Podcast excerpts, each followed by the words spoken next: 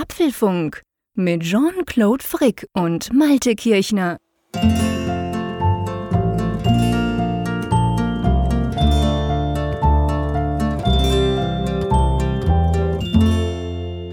Hallo und herzlich willkommen zum Apfelfunk 224. Ausgabe. Wie immer am Mittwoch, dem 20. Mai aufgezeichnet. Sag mal, lieber Malte an der Nordsee, ist bei euch auch der Sommer ausgebrochen? Aber sowas von, lieber Jean-Claude. Also es wird jetzt endlich mal wieder wärmer, nachdem wir jetzt eine Phase hatten, wo es dann doch ja, wieder kühler geworden ist. Im Grunde genommen hatten wir vertauschtes Wetter. Das Maiwetter mit schon etwas sommerlichen Temperaturen hatten wir im April und jetzt im Mai haben wir dann nachgeholt, was im April nicht passiert ist. Wechselhaft und kalt.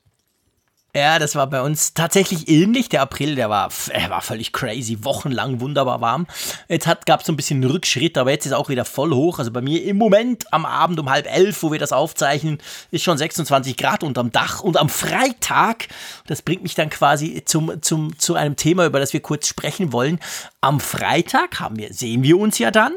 Und ich sag dir ganz ehrlich, das macht uns, macht mir ein bisschen Sorgen. Apfelfunk am Hörer macht mir Sorgen. Oh weißt du warum? Weil wir dich wahrscheinlich in das Badehose sehen oder wie? ich muss eben gucken, dass ihr mich nicht in Badehose seht, weil ihr wisst ja, wir haben Apfelfunk am Hörer, unsere YouTube Live-Show. Und ja, YouTube ist natürlich mit Kamera und so. Und bei uns ist 28 Grad angesagt. Mhm. Und die Wetteraussichten am Abend um 10 sind irgendwie noch 26. Das heißt, es wird sicher sehr schön warm hier unterm Dach. Und ich stelle mir die ganze Zeit schon die Frage, wie mache ich das, dass ich da noch einigermaßen okay rüberkomme, ohne dass ihr merkt, dass ich mir eigentlich einen abschwitze.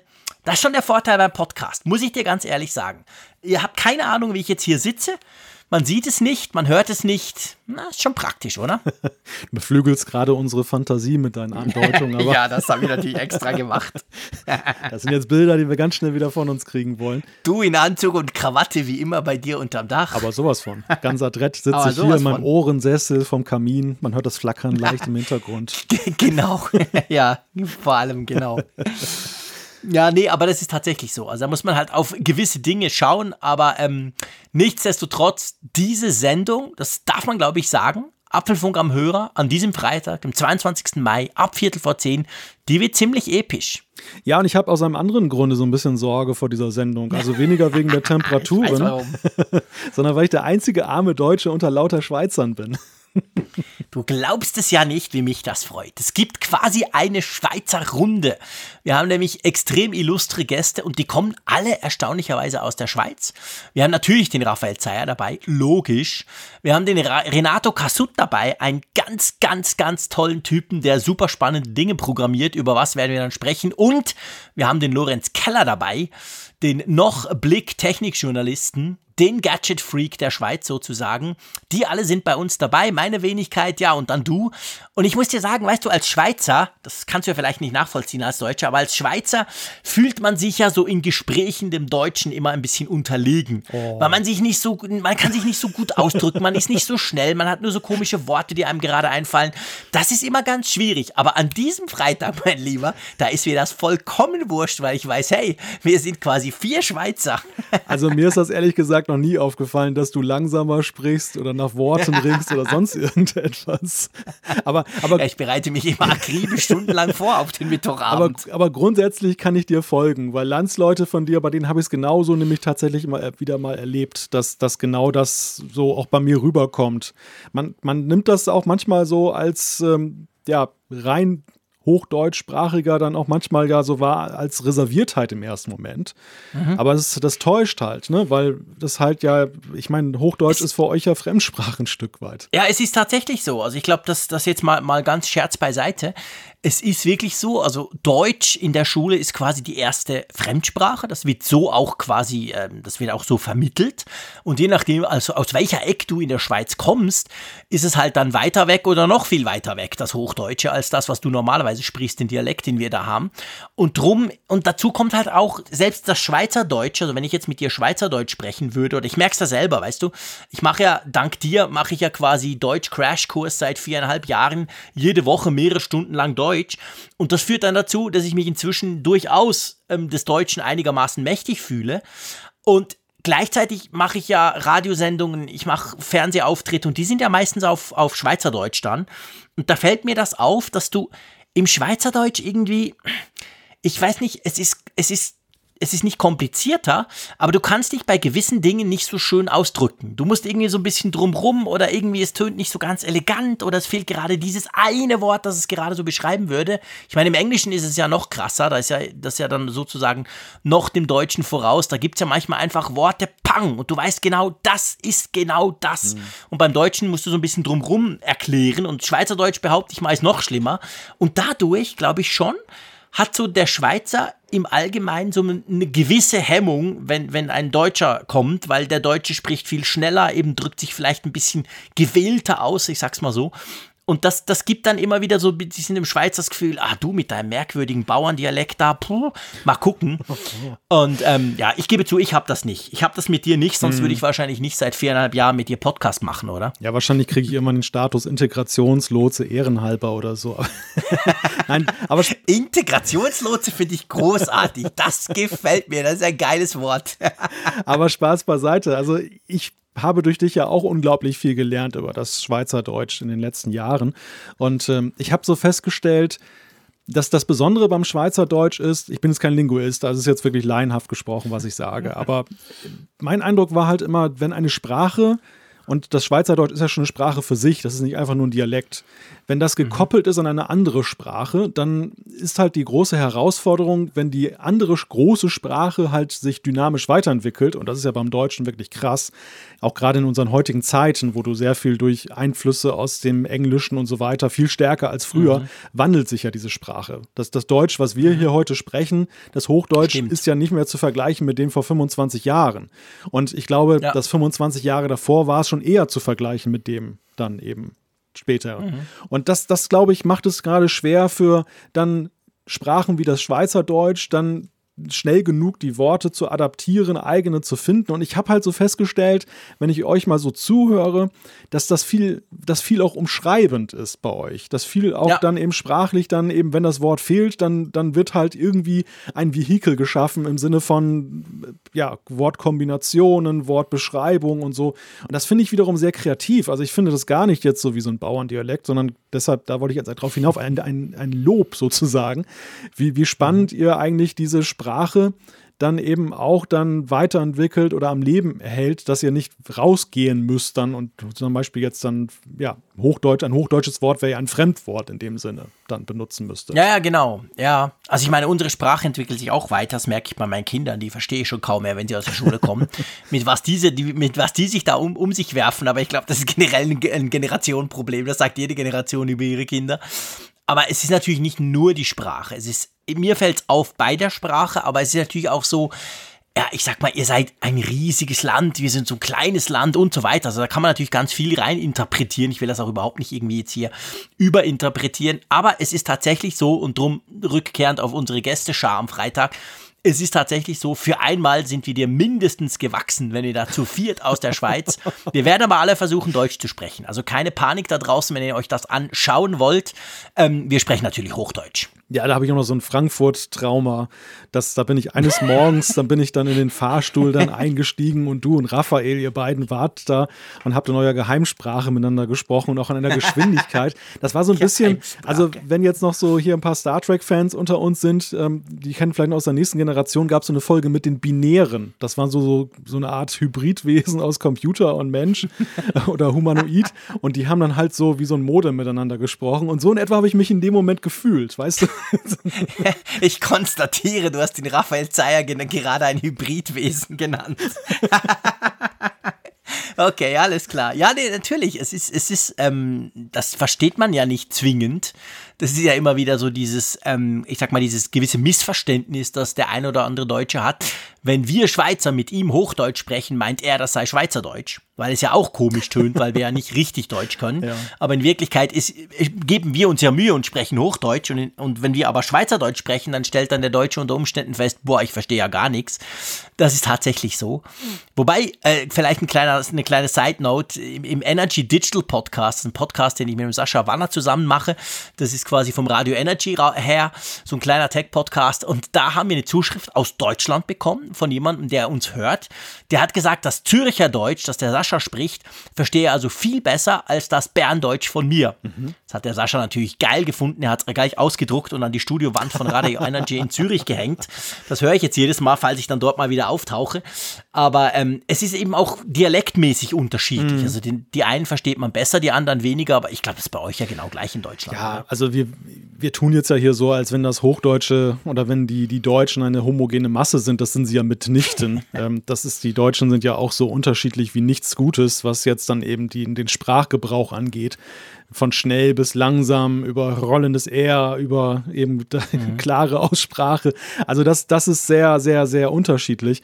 Und ähm, ja. dementsprechend, ja, ist das jetzt auch, glaube ich, haben wir jetzt die Verhältnisse so ein bisschen verkehrt jetzt für dieses Beispiel jetzt, weil am Ende ist es halt auch in Deutschland so, dass ja immer wieder dieser ja, wie soll man sagen, der Kampf darum stattfindet, wie die Sprache weiterentwickelt wird oder dass es eben sehr große Regionalitäten auch gibt und dann, dann ist es halt auch eben so, dass dann eben dann mhm. ganz anders gesprochen wird oder ein Bemühen da ist, dann Hochdeutsch zu, zu sprechen. Ich bin da so ein bisschen in so einer Sonderlage, weil wir hier im Nordwesten, wir haben halt ja dieses hannoversche Deutsch, was ja als das Hochdeutsch schlechthin gilt.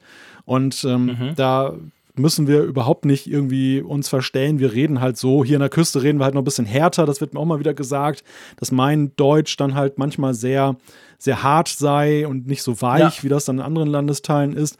Aber wir sind halt noch sehr, sehr nah dran an diesem klassischen Hochdeutsch dann halt. Und das, das macht es mhm. natürlich dann ähm, extrem einfach. Man könnte auch sagen, ich bin extrem faul, weil ich muss mich nicht besonders anstrengen mit dem Sprechen.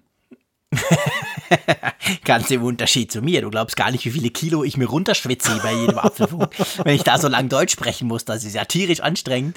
Nein, das ist es zum Glück nicht. Ich muss sagen, vielleicht der Fairness halber, meine Mutter kommt ja aus so Ecke Frankfurt, plus minus. Also eigentlich die Hälfte meiner, meiner Verwandtschaft ist Deutsch, also richtig Deutsch. Von dem her gesehen bin ich eigentlich sowieso mit Deutsch aufgewachsen, bis ich in die Schule kam. Ich habe Schweizerdeutsch dann erst in der Schule so richtig gelernt was dann dazu führt, dass ich heute in der Schweiz immer so ein bisschen schief angeguckt werde, weil ich einen nicht ganz lupenreinen Berner Dialekt spreche. Und wenn ich in Deutschland bin, fragen sie, ah, ein Schweizer, schön für dich. Also nach dem Motto, der kann eigentlich nichts richtig. Du Armer. Ja, siehst du mal. Staatenlos Trauma, dass ich da mit mir rumschleppe. sozusagen, sprachtechnisch staatenlos. Sprachlich Niemandsland unterwegs. genau, im, Sprach im Niemandsland unterwegs. Aber ich versuche das einfach mit, ich versuche dieses Defizit mit Geschwindigkeit wettzumachen. Von dem her, das, das passt Das schon. gelingt dir ziemlich gut, muss ich dir sagen. Apropos Geschwindigkeit, bevor wir wieder ja, böse Zuschriften ja, ja, genau. bekommen. Ähm, wollen wir mal zu den Themen kommen? Also vielleicht nochmal zusammenfassend, einfach ganz wichtig. Apfelfunk am Hörer, ganz tolle Gäste. Natürlich den tollen Malte, mich auch. Das wird eine super Sache. Auf YouTube könnt ihr das gucken oder auf apfelfunk.com slash ähm, Live-Show, da könnt ihr das auch schauen. Es geht übrigens auch bei Facebook, ähm, da kann man es auch schauen. Und das geht am Freitag, dem 22. Mai, gell, um Viertel vor zehn legen wir los. Genau, zum Abend. Zur gewohnten Nachtschlaf. Zur besten Zeit. Sendezeit sozusagen. genau. Genau. Wenn bei, wenn bei Apfeltalk alles abgeschaltet wurde. Genau, wenn Apple Talk quasi ähm, ihre Nightshow zu Ende macht, dann fangen wir an und machen die Nacht zum Tage sozusagen. So passt das eigentlich. Ja, lass uns mal zu den Themen kommen. Wir haben eine Menge Themen und wir haben, oh ja. ja, wir haben die ein oder andere Breaking News, oder? Das kann man wohl so sagen. Also es ist mal wieder kurzfristig vor der Sendung ist einiges noch dazugekommen auf dem Thementableau. Das erste Thema ist eine, ja, ein gewissermaßen ein Leak, falls es denn eines ist. Wir wissen es noch nicht so genau. Wir sprechen drüber. Ist das die Apple AR-Brille, die wir jetzt dann da, ja, gesehen haben wir sie noch gar nicht, aber von der wir gehört haben? Genau, dann sprechen wir über die Apple Watch, beziehungsweise über neue Armbänder. Ja, dann kommt die Breaking News des Abends. Kurz vorm Apfelfunk gab es ein Release, iOS 13.5. Wir rufen in Erinnerung, worum es da eigentlich geht. Genau, dann müssen wir über Apple TV Plus sprechen. Das soll nämlich offensichtlich Netflix ähnlicher werden in Zukunft. Dann blaues Auge. Eine Bluetooth-Sicherheitslücke gefährdet ältere Geräte. Wer in Gefahr ist und warum. Und was zum Geier ist eigentlich los, wenn du dir im Moment ein Apple-Gerät bestellst? Da gibt es massive Lieferschwierigkeiten. Ja, und dann natürlich Umfrage der Woche und Zuschriften unserer Hörer. Ganz genau. Drum ähm, lass uns doch gleich einsteigen und zwar mit der wirklich, äh, finde ich, so ein bisschen Breaking News. Ihr alle wisst, wir sprechen schon relativ lange über diese Apple AR-Brille. Man weiß irgendwie, da kommt wahrscheinlich irgendwann mal was.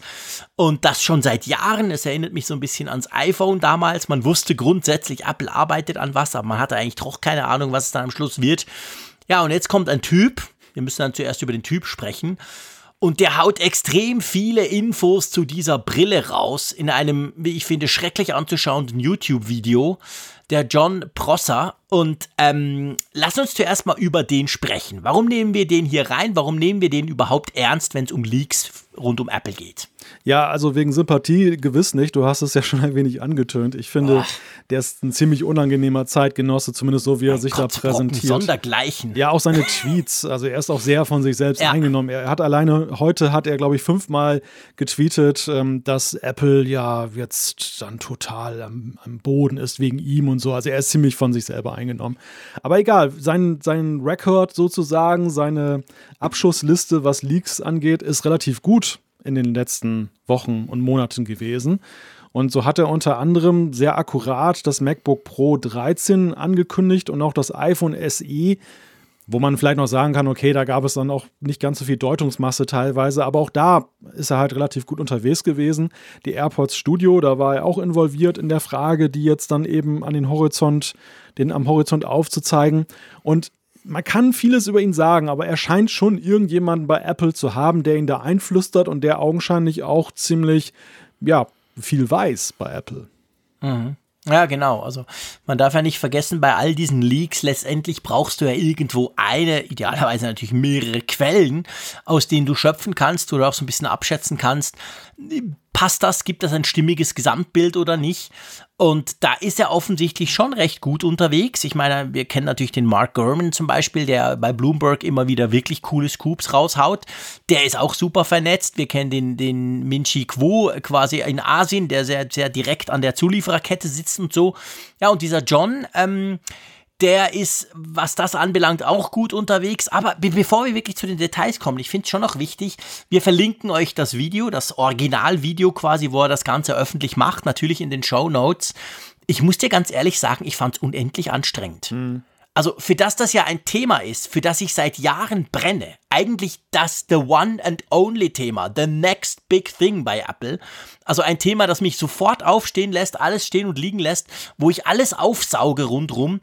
Aber hey, dieses Video, das musste ich mehrmals neu anfangen, weil er mich so genervt hat, dieser selbstüberzeugte, eitle, aufgeblasene Sack.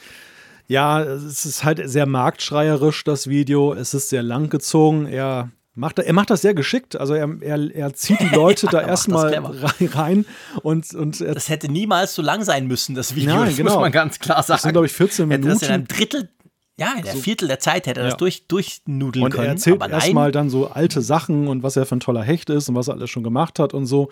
Und dann kommt er eigentlich erst auf die eigentliche Information, die, das fand ich so ganz sympathisch, Raphael Zeyer hatte das dann einfach mal weiter getweetet für alle, die keinen Bock hatten auf das Video. Und das waren drei Folien, die dann eben auch dann die wesentlichen Facts dann wiedergegeben haben von dem, was er denn da geleakt hat. Ja, vielleicht zum Typus Leaker insgesamt. Das ist ja so ein Typ Mensch, so, naja, die großen Sympathieträger sind das ja eh nie. Von Apple sowieso nicht, das ist klar. Aber ja, klar auch so finde ich in der Wahrnehmung, wenn ich auch gucke, German und so, die polarisieren ja schon sehr stark, diese Figuren. Einerseits, keiner kommt an ihnen vorbei, weil sie ja auch häufig mal recht haben und alle sind neugierig und ja, machen wir uns nichts vor. Man, man guckt ja dann doch mal drauf, was die so zu berichten haben und was da Natürlich. kommen könnte. Und gleichzeitig äh, ist es so ein bisschen wie beim Boulevardjournalismus. Ne? Alle, alle oder viele lesen ihn und äh, keiner mag ihn eigentlich. Und so ist es auch bei den Leaks. Aber ich finde, German hat halt noch so einen gewissen Touch von Seriosität. Und äh, den hat halt der, mhm. der Prosser nun ja augenscheinlich nicht. Ich weiß auch gar nicht, wer an den liegt. Also jetzt alleine schon von der von der Frage her, warum macht man das, das ist mir nicht so ganz klar. Aber gut, das wird uns, das werden ja, wir gut, nie herausfinden. Das ist immer die Frage, ja. Das ist sowieso die große Frage, wieso entstehen solche Leaks? Also ich meine, man weiß, aus Asien weiß man natürlich, wenn ich für drei Franken am Tag iPhones zusammenschraube und irgendwann mal das neue iPhone 12 zusammenbastle, dann kann ich natürlich, wenn ich es schaffe, aus diesen Fabriken irgendein Teil rauszuschmuggeln, kann ich mir quasi problemlos einen Jahreslohn organisieren, indem ich sowas leake irgendeinem, der dann da draußen eine große Story macht. Also da ist natürlich auch viel Geld hinten dran. Anders sieht es aber aus, wenn quasi Leaks ich sag mal, aus den Entwicklungslaboren kommen, angeblich. Also von Apple selber, mhm. weil das sind ja jetzt nicht unbedingt Leute, die die Kohle brauchen, wenn du dort arbeitest an diesen wichtigen Pro Produkten. Da frage ich mich auch immer, also weißt du, die Seite, ich sag's mal ganz salopp, die Seite Asien, die kann ich durchaus nachvollziehen. Das ist ja tatsächlich oft so, dass es wirklich aus dieser Zuliefererkette kommt, weil, weil die sind halt, ja, die sind anders unterwegs. Die verdienen unglaublich viel, wenig. Da kann man mit ein paar tausend Dollar unter Umständen kann man da viel erreichen jetzt als Leaker quasi. Aber umgekehrt so einen, falls das so sein sollte, irgendeinen Leute aus dem Marketing, mhm. aus äh, Produktentwicklung, keine Ahnung, was die reitet, sowas zu tun. Ich meine, das ja, persönliche Risiko ist ja auch riesig. Das, das, ist, das ist gewaltig. Also ich glaube, da gibt es drei Typen von Leakern so in, in dieser Hemisphäre. Da, dazu vielleicht gleich mehr. Vielleicht noch kurz zu der Frage, mhm. warum ist das überhaupt so schwer, an äh, vernünftige Leaks zu kommen, wenn man jetzt Quellen hat? Apple ist natürlich ja auch nicht auf den Kopf gefallen. Es gibt sehr wenige bei Apple, die wirklich alles wissen. Es gibt ja, das hat man immer wieder in ja. Biografien lesen können, dann auch damals über Steve Jobs und über andere wie Apple organisiert ist. Sie, sie haben halt viele Abteilungen, da weiß längst nicht jeder dann, äh, dass dann am, was weiß ich, 19. September das iPhone 12 kommt für 1200 Dollar und was es alles hat. Das weiß nicht jeder, das, das wissen nur ganz wenige im mhm. Management wirklich. Und viele wissen halt ein bisschen was und deshalb muss man sich halt auch verschiedene Quellen zusammensuchen, damit es ein Ganzes ergibt. Und selbst das ja. ist ja nicht immer gewährleistet. Aber, aber zu der Frage der, nee. der Typfrage. Ich glaube, es gibt drei Typen. Es gibt einerseits den Frustrierten. Das ist aber meistens der Ex-Mitarbeiter, der Apple nochmal ja, was heimzahlen genau. will und sagt, so, jetzt verrate ich eure schönen Geheimnisse. Typ 2 ist dann derjenige, der Geltungssucht hat, der, also es geht nicht um Geld, aber es geht darum, was zu sein, ja. dass er so, ich habe Geheimwissen und da mache ich jetzt was draus. Auch so halb bösartig ein Stück weit, also zumindest mhm. in Kauf nimmt. Und das dritte, und das ist, glaube ich, das für Apple schwierigste Feld der Leaker, das, das ist der Gutmütige. Das ist der, der eigentlich Apple liebt und sich total mit Apple identifiziert, aber der dann eben gleichzeitig auch Medien liebt, die über Apple berichten und irgendwie so will denen was zurückgeben, will sagen, hey, danke schön, dass ihr das macht und das ist, glaube ich, dann auch die Quelle für Gurman gewesen oder wo er seine meisten Quellen gesammelt hat.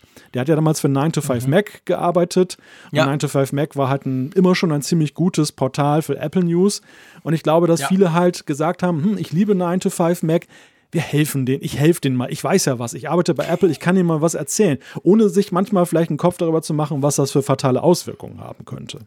Mhm. Ja, ja, das stimmt. Das könnte natürlich definitiv so, so, so was auch sein. Ähm, ich meine, wir müssen, wir machen das extra. Also ihr seht, es geht hier nicht irgendwie um Spannungsaufbau, den wir betreiben.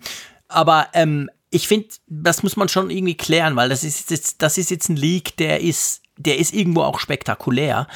Und die andere Frage, die ich mir ja stelle, und das konnte man gerade in den letzten paar Tagen wieder, wieder heftig auf Twitter lesen, so nach dem Motto, hey, aber Freunde, sollte da was Wahres dran sein, das ist doch alles gesteuert. Apple macht das, Apple macht das extra, Apple will damit und nicht nur Apple. Also quasi die, die, die Idee, die Firmen testen damit mal Meinungen. So im Sinn von, wie würde denn die Öffentlichkeit reagieren, wenn wir jetzt Produkt XY auf diese Art bauen, um dann mal so ein bisschen zu gucken, ähm, wa was passiert da? Was hältst du davon? Das hört man ja immer wieder bei diesen Leaks. Ja. So nach dem Motto, mhm. das kann ja nicht sein, dass sowas irgendwie, dass sowas einfach so liegt. Das muss doch gesteuert sein, das muss doch Apple wissen, die machen das doch extra.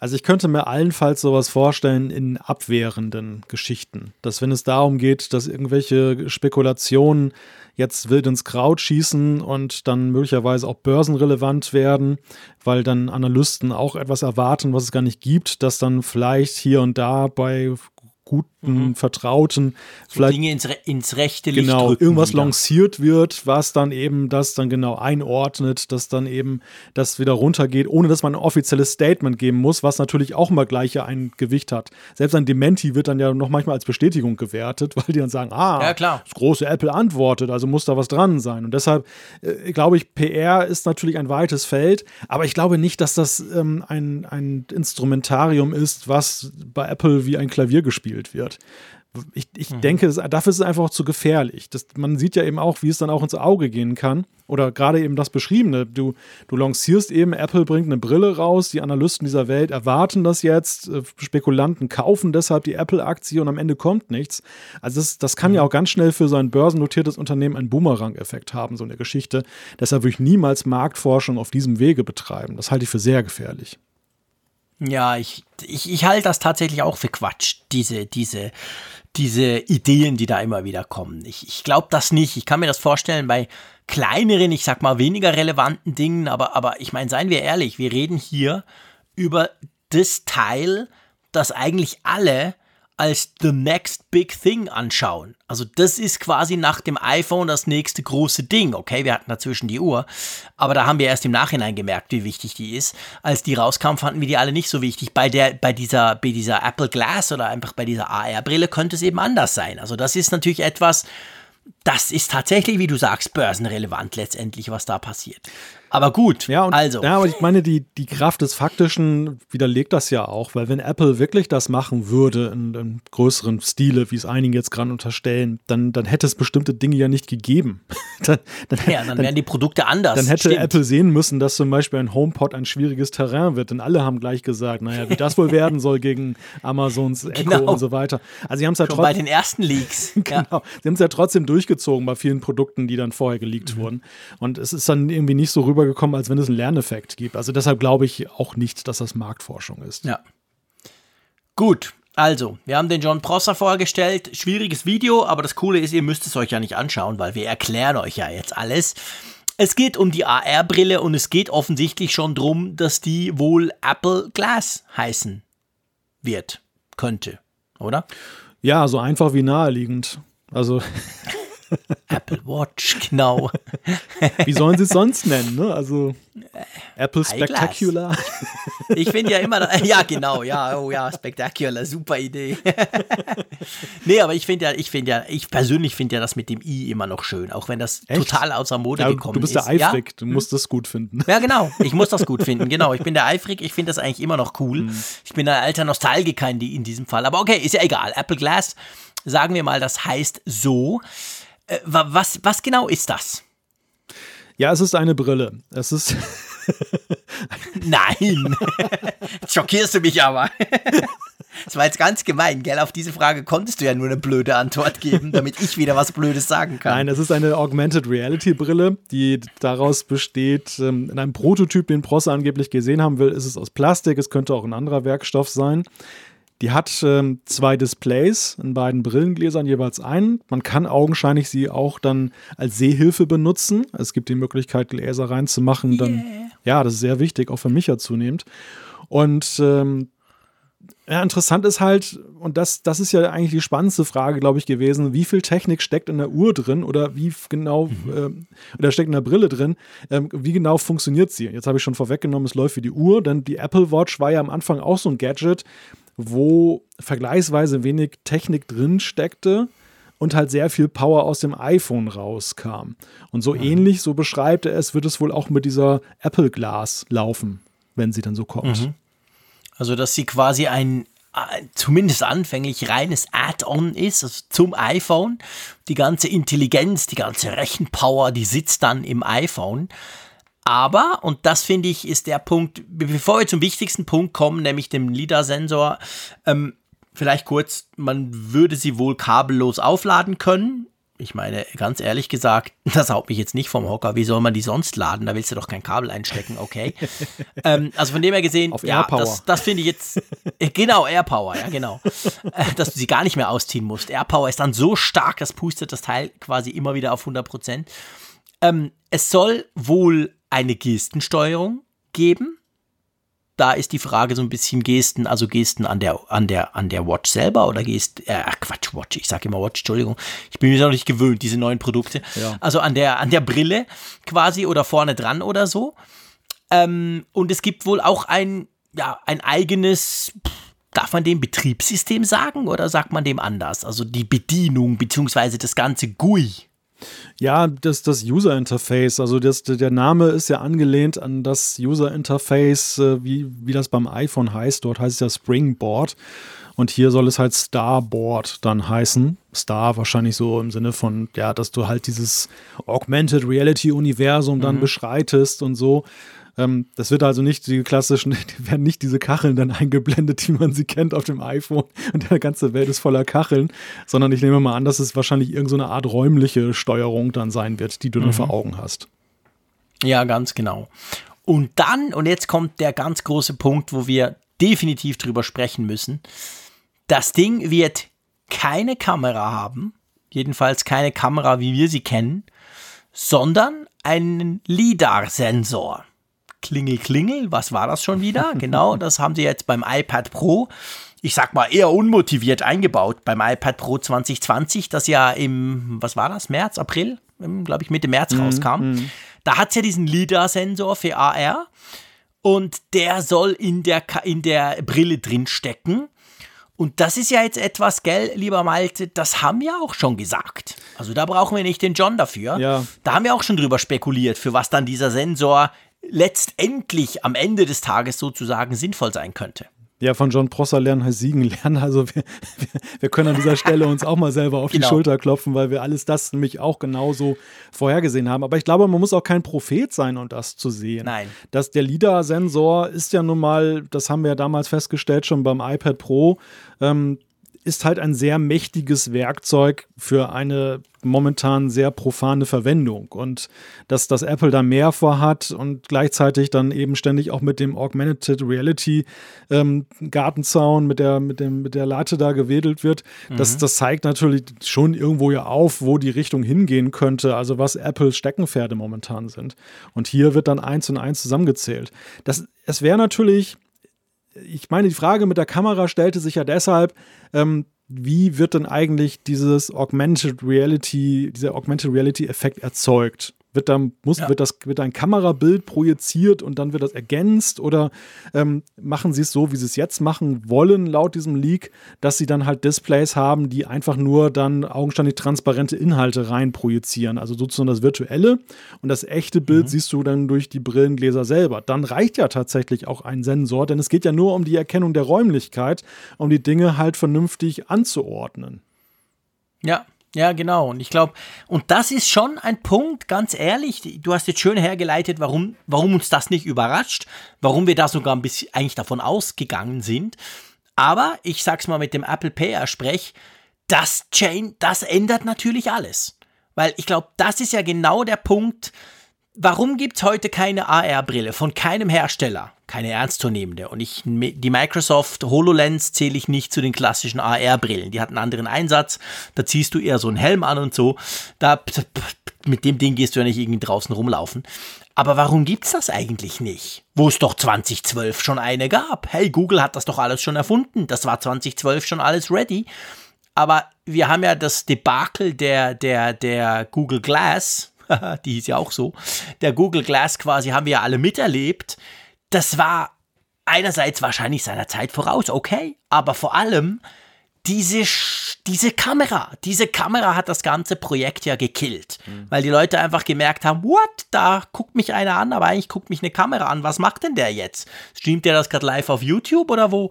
Also das hat ja eigentlich das Ganze gekillt. Und das hat letztendlich auch den ganzen, dieser, dieser ganzen Brillengeschichte eigentlich ich sag mal so, einen extrem negativen Touch ge gegeben. Und ich behaupte mal, dass wir doch so lange warten mussten, bis mal einer der Großen das nochmal probiert. Lag wohl nicht nur ausschließlich an der Technik, dass die Technik noch nicht so weit war, sondern ich bin überzeugt, das lag an diesem Debakel der Google Glass, weil du einfach gemerkt hast, hey, die Glass Holes, die da draußen rumlaufen, so wurden sie genannt, die Leute, die, die diese Google Glass hatten, und es waren ja wirklich nur wenige, ähm, das, das, ist, das ist gesellschaftlich nicht akzeptiert. Das kannst du nicht bringen. Und wenn, wenn Apple das schafft, diesen LIDAR-Sensor eben nicht als Kamera zu verkaufen, sondern den Leuten genau zu erklären, hey, guck, da brauchst du keine Angst zu haben, der macht kein Foto von dir, das ist nur so ein Infrarot-Radar-Dingsbums, hat ja ein Auto inzwischen auch und so. Ich glaube, dann könnte ein ganz entscheidender Punkt, wovor die Leute sonst Angst haben oder warum sie das ablehnen könnte, könnte dann wegfallen, oder? Ja, Google hatte ja dummerweise diese Kamera auch noch mit einer Fotografiefunktion versehen und das hat ja Ja, dann, mit Film, Livestream, ja, ja, genau. alles. Und dann genau. waren ja so ein paar Perverse in irgendwelche Freibäder rein und haben dann da die klar. Frauen gefilmt. Das hat natürlich dann damals, das war ein PR-Debakel für Google.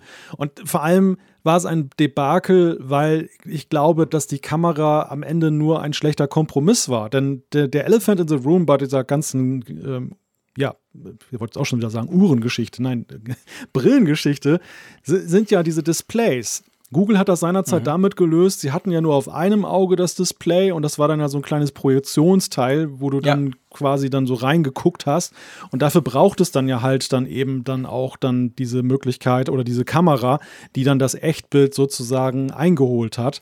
Und jetzt sind wir halt vielleicht ich meine, es ist immer noch ziemlicher Future Tech, dass, dass man halt Displays hat, die so gut aufgelöst sind und im Brillenglas reinpassen, ohne dass man jetzt eine dicke Hornbrille hat und so. Mhm. Also wenn, wenn Apple das hinkriegt, dass sie dann das wirklich dann in die Brillengläser einbauen, diese Bildschirme auf beiden Seiten, das wäre ja auch schon eine Sensation für sich.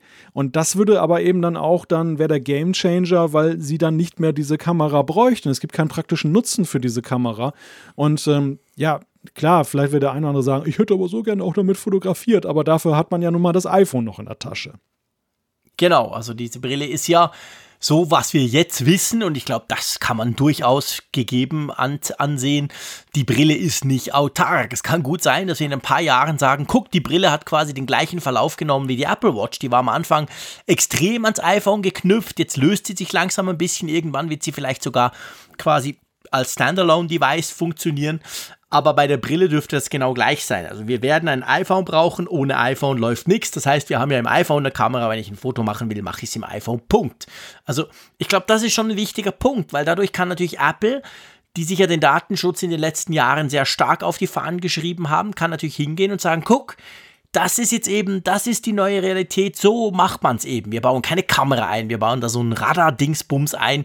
Das ist eigentlich nur, damit ihr wisst, wo ihr seid und damit ihr euch entsprechend Dinge AR-mäßig eben einblenden könnt. Und das finde ich schon, das finde ich spannend. Also das finde ich, in meinen Augen ist das der einzige Weg, wie du eine Chance hast, dieses Debakel, das jetzt zwar schon lange her ist, aber das trotzdem fast alle noch wissen, irgendwie ähm, zu umgehen, oder? Ja, das wäre die neue Erfindung der Datenbrille, auf die wir die ganze Zeit gewartet haben. Du hast es ja genannt, es, es gab andere Hersteller mit der HoloLens und anderen Projekten, die ja durchaus versucht haben, einen neuen Drive reinzukriegen. Aber es war ja meistens eben so, naja, es war eher vom Gefühl her Prototyp-Status, was da halt präsentiert wurde. Dicke, klobige, riesige Teile. Und, ja, ähm, oder ganz spezifisch, weißt du auch, ja. die HoloLens wird ja zum Beispiel wirklich verkauft, aber mehr so für industrielle Anwendungen. Man sagt ganz klar, hey, guck, der Arbeiter, der VWs zusammenschraubt, mhm. der kann das anziehen, dem hilft das extrem und so. Also man hat sich da extra so einen Use Case ausgesucht um quasi, ich sag's mal ein bisschen böse, klar, die HoloLens ist ein schlechtes Beispiel, weil die ist zwar technisch extrem beeindruckend, sagt der Raphael, der testet die immer wieder, aber die ist eben auch viel zu groß. Aber man hat gar nicht versucht, so weit zu gehen, dass das ein Massenprodukt wird, das dann quasi 10% der Leute in der Fußgängerpassage haben so ein Ding an. Also man ist dem aus dem Weg gegangen. Mhm. Google wollte das ja ganz klar als Massenprodukt bringen und ist damit dann grandios gescheitert. Ja, ich denke, Apple hat aber auch eine viel günstigere Ausgangslage als die anderen Hersteller. Selbst als Google. Google hat ja nun mal, mittlerweile haben sie ihre Pixel-Smartphones, aber die Verbreitung dieser Smartphones ist ja nun auch so gering, dass man nicht jetzt voraussetzen kann, dass jeder so ein Ding in der Tasche hat. Und bei Apple ähm, ist das mit dem iPhone natürlich ein leichteres. Viele Leute haben ein mhm. iPhone und Dementsprechend hat man den Kleinstcomputer ja schon mal bei sich, was halt eine wichtige ja. Voraussetzung ist. Google hatte ja nun auch den Anspruch, dass diese Brille dann eben einigermaßen autark funktionieren sollte. Und ich, das, das, das ist, glaube ich, eine ganz wichtige Geschichte eben auch. Also Apple bringt gute Voraussetzungen mit. Sie haben einen guten Leumund, was das Thema Datenschutz angeht. Auch dieser gute Ruf wird ihnen nützen bei der ganzen Sache. Jetzt haben Klar. sie diesen LIDAR-Sensor, den sie sehr behutsam einführen, Jahre vorher quasi schon eingeführt haben. Jetzt wird uns aber auch klar, warum der jetzt schon mit dem iPad kam und nicht erst im Herbst mit dem iPhone, mhm. weil das dann, man kann gar nicht früh genug damit anfangen, den bekannt zu machen, dass genau. die Leute sehen, okay, das ist so ein komisches Infrarot-Dings da. Keine so. Kamera. Genau, genau, da kann man den Fernseher vielleicht mit umschalten, aber es wird mir nicht gefährlich. das, ja, ja, genau. Also das, das ist letzten Endes, ist ja gar kein Infrarot, ist ja Laser, aber egal, auf jeden Fall ist es nicht gefährlich mhm. und es ist halt nicht irgendwie, dass ich damit gefilmt oder fotografiert werde oder sonst irgendein Schmuh betrieben wird. Ja. Und ja, wenn das alles so kommt, wie Herr Prosser das jetzt halt dann dargelegt hat, dann, dann würde es ziemlich stimmig auf mich wirken. Ja, das ist tatsächlich so. Also ich meine, man darf ja nicht vergessen, ich habe es vorhin mal gesagt, diese, diese Apple AR-Brille, das ist ja keine eigentliche Überraschung, sondern das ist ganz, ich finde es sehr vergleichbar mit dem iPhone. Man wusste spätestens 2005, dass Apple irgendwas im Bereich Telefon macht. Man wusste nicht genau wie, man wusste nicht was, man wusste nicht, was dann am Schluss kommt. Man war tatsächlich noch richtig über, äh, überrascht, als dann das iPhone 2007 rauskam. Aber man hat jahrelang gewusst, doch, die sind da noch an irgendwas dran. Und bei der bei der Brille ist es ja genau das Gleiche. Letztendlich wissen wir, dass Apple in dem Bereich irgendetwas tut und es gibt verschiedene Dinge und der wahrscheinlich der interessanteste oder der, der sicherste Hinweis war jetzt eben genau dieser LIDAR-Sensor, der jetzt plötzlich im iPad Pro drin steckt, wo er, sorry Apple, einfach überhaupt keinen Sinn macht, nach wie vor nicht, aber okay, schön ist er drin. Also da hat man gemerkt, okay, da geht alles irgendwo in eine Richtung, aber wie es aussehen könnte, wusste man noch nicht. Und jetzt kommt mit diesem Leak, wir wissen immer noch nicht, wie es aussieht. Es ist nicht so, dass man, dass, dass der das Teil irgendwie in die Kamera hält, aber man kann sich jetzt langsam vorstellen, wie sich das materialisieren könnte. Und jetzt kommen wir so ein bisschen dazu, Zeitplan, Preis. Und ich glaube, das ist so ein bisschen das. Ich weiß nicht, wie es dir geht. Das ist das, wo ich tatsächlich die größten Fragezeichen hinter dieser konkreten Story, hinter diesem Leak hier setze. Geht dir das auch so? Ja. Also LIDAR-Sensor, kabelloses Laden, Display, Linsen, US Starboard, Gestensteuerung, schieß mich tot, finde ich, ist alles okay, da rechnen wir eigentlich damit. Aber wenn es dann darum geht, wann das vorgestellt werden soll und was es kosten soll, ja. Ja, das ist in der Tat der, der Punkt. Also er sagt, dass der Erscheinungstermin soll zwischen Ende 2021 und Anfang 2022 liegen. Das wäre noch einigermaßen deckungsgleich mit dem, was wir auch aus der Zuliefererkette schon an Leaks gehört haben. Ich glaube, Ming Chi Kuo genau. hatte auch schon mal in die Richtung da. Ähm, also eineinhalb bis erzählt. zwei Jahre, bis das Teil kommt. Genau. Das dauert noch. Und es soll aber tatsächlich schon, und das, das hinterlässt bei mir das erste Fragezeichen. Nehmen, wir, wir sprechen gleich über den Release-Tag. Ich glaube, auch da kann man mhm. viele Fragezeichen dran setzen. Ja. Aber dass die Ankündigung, die soll schon Ende dieses Jahres erfolgen, spätestens Anfang nächsten Jahres Jahres in einer Keynote. Alles so ein bisschen abhängig von Covid-19, was halt möglich ist. Man möchte halt wirklich wieder ein Event haben und nicht nur eine Pressemitteilung. Das ist ganz klar mhm. bei so einem Thema. Es soll ein One More Thing werden. Und da würde ich schon mal ein Fragezeichen dran setzen, ob Apple wirklich über ein Jahr vorher so ein Ding ankündigt. Ja, das, das finde ich auch. Also das ist, lass es uns von hinten aufrollen. Also genau mit der Ankündigung. Ich meine, wir sind natürlich inzwischen verwöhnt, muss man auch sagen. Alles, die iPhones normalerweise werden vorgestellt, drei Wochen später kommen sie. Beim iPhone 10, das einen größeren Wechsel beim iPhone ausgelöst hat, da war es, glaube ich, keine Ahnung, knapp sechs Wochen, acht Wochen, ganz knapp zwei Monate, bis das iPhone 10 dann wirklich rauskam. Das iPhone 8 kam ein bisschen früher bei der, nach der Keynote, aber eigentlich alles überschaubare Zeiträume. Aber ganz zurück beim ersten iPhone 2007, da war es ja so, das wurde im Januar vorgestellt an der Macworld damals, diese legendäre Keynote. Und dann kam es, glaube ich, im Juni, Juli raus in die USA und dann Ende Jahr nach uns, nach Deutschland. Also da war dann schon ein größerer ähm, Abstand dazwischen. Und das gleiche nochmal bei der Apple Watch. Wir haben es ja in der, einer der letzten Folgen, als es um, um die fünf Jahre Apple Watch, ums Jubiläum ging, diskutiert. Die wurde ja auch vorgestellt an der iPhone Keynote und kam dann erst sieben oder acht Monate später raus. Also so ganz unmöglich ist das nicht. Aber ich finde auch ein ganzes Jahr also Q420 oder Q121 und dann wirklich erst ein Jahr später, das, ich weiß nicht, also ich meine, man kann natürlich auch sagen, okay, das ist sowas Neues, das musst du ganz lange vorbereiten, da musst du ganz lange den Leuten erklären, guck mal, das kommt dann, so ist es und so, aber das erscheint mir doch ein bisschen lang, oder? Ja, also mit den beiden Beispielen, die du gerade genannt hast, hast du mich fast wieder schon vom Gegenteil überzeugt. Denn ich glaube, damals sprach aus Apple auch ein wenig das Selbstbewusstsein, das haben nur wir. Das können die anderen in diesem, diesem Zeitraum, mhm. bis es rauskommt, gar nicht selber auch auf den Markt bringen. Und ich glaube, das spielt vielleicht hier auch rein. So eine Brille, wenn ja, das würde hier natürlich auch wieder passen. Genau, wenn sie kommt, also die, die kann ein Samsung oder sonst wer nicht binnen eines Jahres ähm, gleichwertig dann auch auf den Markt hauen. Die kommen so oder so mit Verzug. Das heißt, Apple kann sich selber ein größeres Zeitfenster ja. zwischen Anken Ankündigung und Verkaufsstart genehmigen. Vielleicht bin ich auch so ein bisschen halt beeinflusst durch AirPower und solche Geschichten. Ich habe halt den Eindruck, dass Apple in letzter Zeit nicht mehr so gut damit gefahren ist, wenn sie Dinge, die noch im Prototypenstatus sind mhm. oder leicht drüber hinweg sind, ankündigen. dann ankündigen und riesige Erwartungen schüren und ähm, das segelt ihnen dann irgendwann an den Kopf. Also deshalb würde ich Apple im Jahre 2020, aber das vielleicht ist auch nur mein Gefühl, würde ich als defensiver ansehen sehen, dass sie dann da auf Nummer sicher gehen. Wobei man natürlich jetzt, ich finde, man darf natürlich AirPower und diese Apple Glass nicht unbedingt vergleichen. Also AirPower, das, ich sag's mal ganz salopp, das waren ein paar Enthusiasten bei Apple, die haben das vorangetrieben, das fand das Marketing ganz cool, weil es so gut ins Produktportfolio passt. Aber seien wir ehrlich, richtig wichtig war das ja nicht. Und hingegen bei der Apple AR-Brille sollte sie wirklich kommen und sollte vor allem vorgestellt werden. Ich meine, da ist ja allen klar, das ist the next big thing. Mhm. Das löst das Smartphone ab irgendwann. Also von dem her gesehen, dass sie das vorstellen und dann zurückziehen, weil, oh shit, das funktioniert doch nicht, das kann ich mir tatsächlich überhaupt nicht vorstellen. Naja, höchstens, wenn es total schief geht. Aber das, das ist in der Tat ein Szenario, was dann, wo man einfach davon Aber dann ausgeht, eher, weil, weil, dass weil es dann Apple schon vielleicht merkt, ist.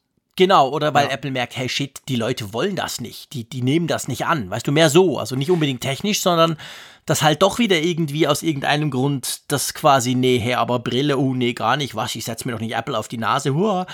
Keine Ahnung. Aber die Frage ist natürlich auch, vielleicht, weil das ja sowas Neues ist, eine, eine neue Kategorie. Ich meine, seien wir ehrlich, das ist nochmal, halt schon nochmal ein anderer Schritt als bei der Uhr. Die Uhr war zwar für Apple ein neues Produkt, ja.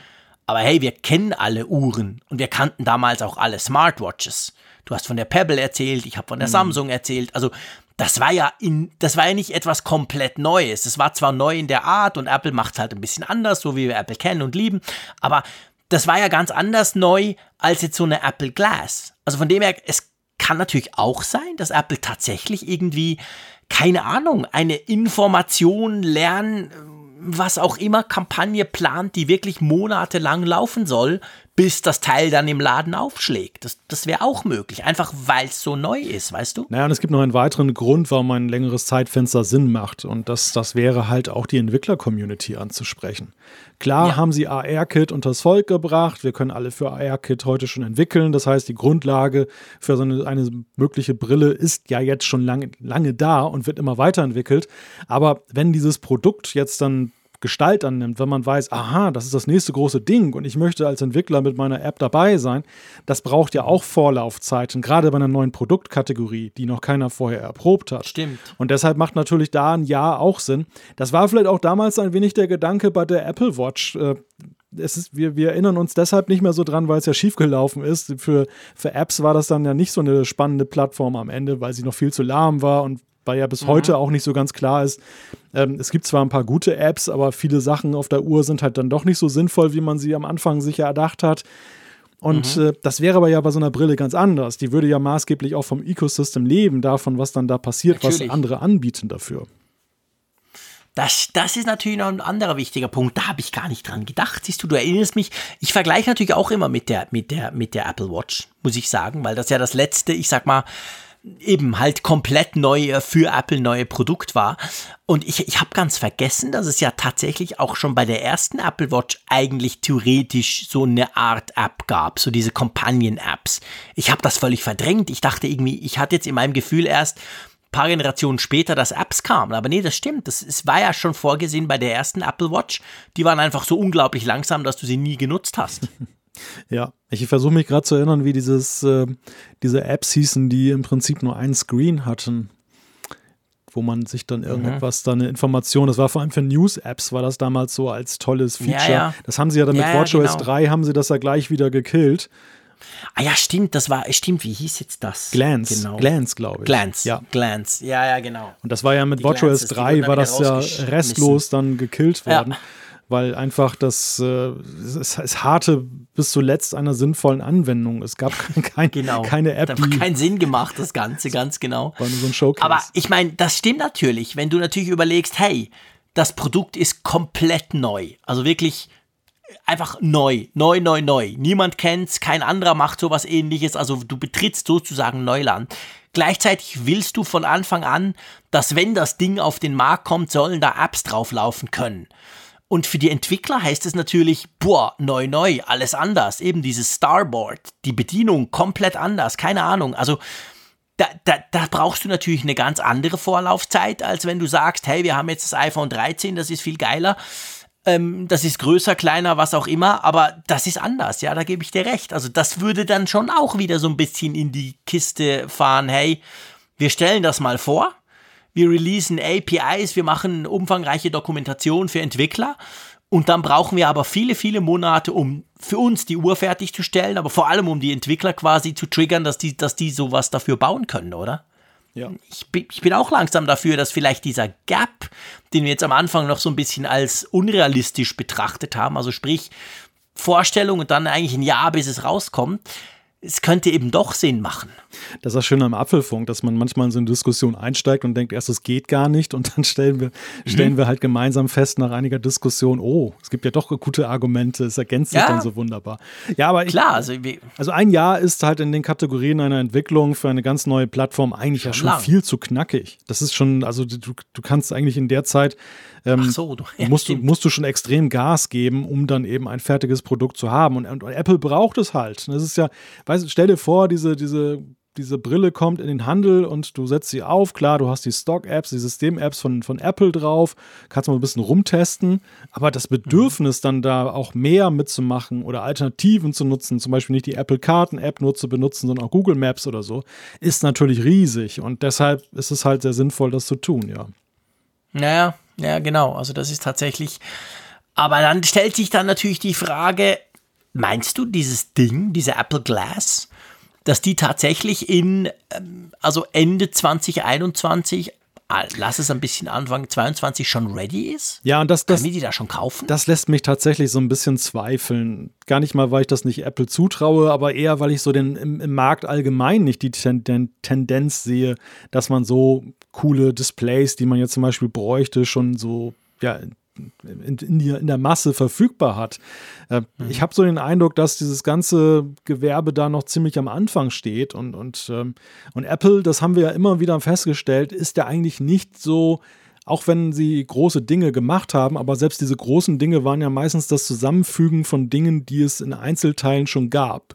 Also das iPhone, ja. beim iPhone haben sie Dinge kombiniert, wie zum Beispiel eben dann mit dem Screen, ja. also keine Tasten zu nutzen, diese Touch-Steuerung und so. Das hat es alles schon vorher gegeben, aber keiner war so schlau und hat das mal sinnvoll zusammengeführt. Bei der Apple Watch ist es ähm, ähnlich. Da, war's, da war die große Leistung die Miniaturisierung dieser ganzen Geschichten und dieses ausgeklügelte ähm, UI, dass man halt dann auf so minimalen Raum trotzdem eine brauchbare Steuerung hinkriegt und so.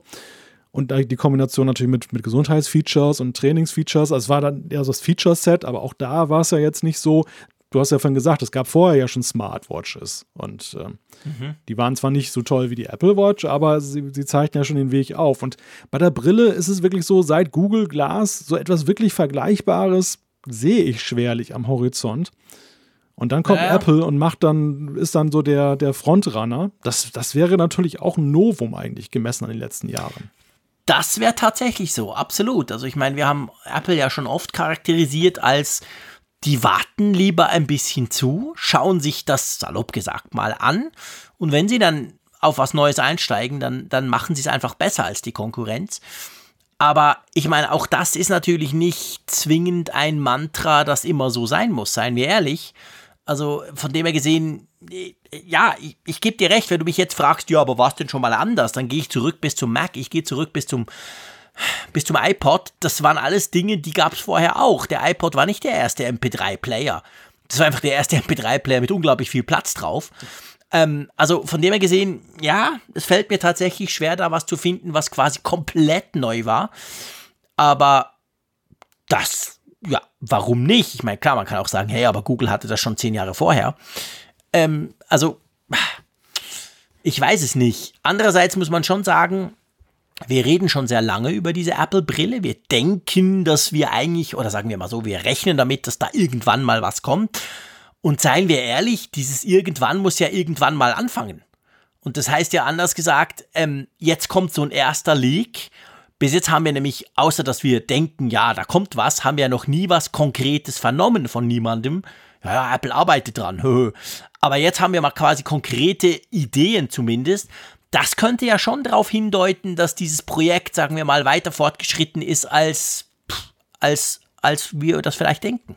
Ja, vielleicht ist das tatsächlich auch der Zeitplan, der, der aktuell anliegt, aber der kann sich natürlich ja. bis Q4 bis zum erstmöglichen ja. Tag der Ankündigung noch völlig verschieben. Apple ist ja auch da bekannt dafür, dass sie teilweise Produkte in letzter Sekunde noch auf in die Warteschleife geschickt haben, weil sie dann eben doch noch nicht Absolut. damit zufrieden waren. Also der ist nicht in Stein gemeißelt, aber es kann tatsächlich der Fahrplan sein, dass bei den aktuellen Fortschritten bei dem Produkt, dass sie sagen, ja, es könnte hinhauen, dann und dann an den Start zu gehen, ja. Wobei, ich muss ja da noch ein bisschen drauf rumreiten auf diesen Termin, weil die Frage stellt sich ja, gehen wir mal davon aus, okay, das klappt so. Stellt Apple das an ihrer traditionellen iPhone Keynote vor und hängt dann am Schluss dieses gigantische One More Thing dran, so wie sie es bei der Apple Watch gemacht haben? Oder gibt es ein komplett eigenes Event, so quasi nach dem Motto, hey, einfach nur das? Also, Weil das hätte ja dann auf den Zeitplan ich meine, mhm. wenn Q, also wenn bei Apple Keynote und Q4 stimmt, würde das ja im Umkehrschluss heißen, dass wir die Apple Keynote erst im Q4 erleben werden. Mhm. Also erst im Oktober. Ja, gut, das Was so falsch auch nicht wäre. Das ist ja ein denkbares Szenario in diesem Jahr, dass das, dass das so kommt. Ja, auch da ist es so, es gibt ja für jedes Szenario einen ein Präzedenzfall. Wir kennen einerseits diese Geschichte, dass man sagt, und jetzt haben wir noch was Schönes für euch in petto, aber ihr könnt es noch nicht kaufen. Es wäre ja sinnhaft, es mhm. so zu tun. Dann ein mhm. Event daran aufzuziehen, erzeugt natürlich gleich wieder Frust, weil du siehst etwas, was du noch lange nicht haben kannst. Andererseits das haben wir wiederum ja auch erlebt bei dieser Services-Offensive, wo Apple auch sehr früh in den Start gegangen ist und hat gesagt, äh, das war doch irgendwie auch März oder April, Mhm. Und im November starten wir einen Streamingdienst, einen ja. Streamingdienst wohlgemerkt. Also etwas, was ja verglichen mit so einem Hardware-Teil ja nun äh, total profan Völlig ist. Völlig uninteressant ja. ist, ja, genau. Also viel schneller zusammengehämmert werden könnte. Natürlich hatte das was damit zu tun mit den Inhalten, die sie produzierten und so. Es gab natürlich auch Gründe dafür. Aber auch da haben sie ja sehr früh etwas angekündigt und haben es aber dann zum Hauptgegenstand des Events gemacht. Ja, also ich, ich glaube. Ich meine, seien wir ehrlich, Stell dir mal vor, die machen die iPhone 12 Keynote, wir kriegen diese schönen iPhones und danach hauen sie bei One More Thing diese Brille raus. Ich meine, mein, glaubst du, irgendwo würde noch über die iPhones berichtet? Die würden ja komplett untergehen. Ja. Also ich meine, die wären ja quasi, die wären komplett weg. Der Zeier würde so einen kleinen Balken dabei sich in, in, auf totem Bau machen. Aber übrigens, es gab noch zwei, drei iPhones. Und sonst würde er 38.000 Zeichen über die Apple RR-Brille schreiben. Und da wäre er nicht der einzige Journalist. Also, ja. diese Brille, die kannst du doch nicht hinten quasi als One More Thing bei einem Apple-Event dranhängen. Also beim iPhone-Event. Ich glaube, das geht nicht. Das braucht ein eigenes Event mit Einbettung, mit allem, mit Schieß mich tot das, das macht sonst überhaupt keinen Sinn, sonst, sonst verballerst du ja deine, deine iPhone-News komplett. Ja, ist halt die Frage, möchtest du das? Ne? Also möchtest du, hast du vielleicht Gründe, das zu tun, weil du jetzt, es sieht ja dieses Jahr. Weil das iPhone langweilig ist ja, dieses Jahr oder zum, was? Zum, zum, Beispiel. So langweilig, dass du es mit einer geilen Brille überdeckst.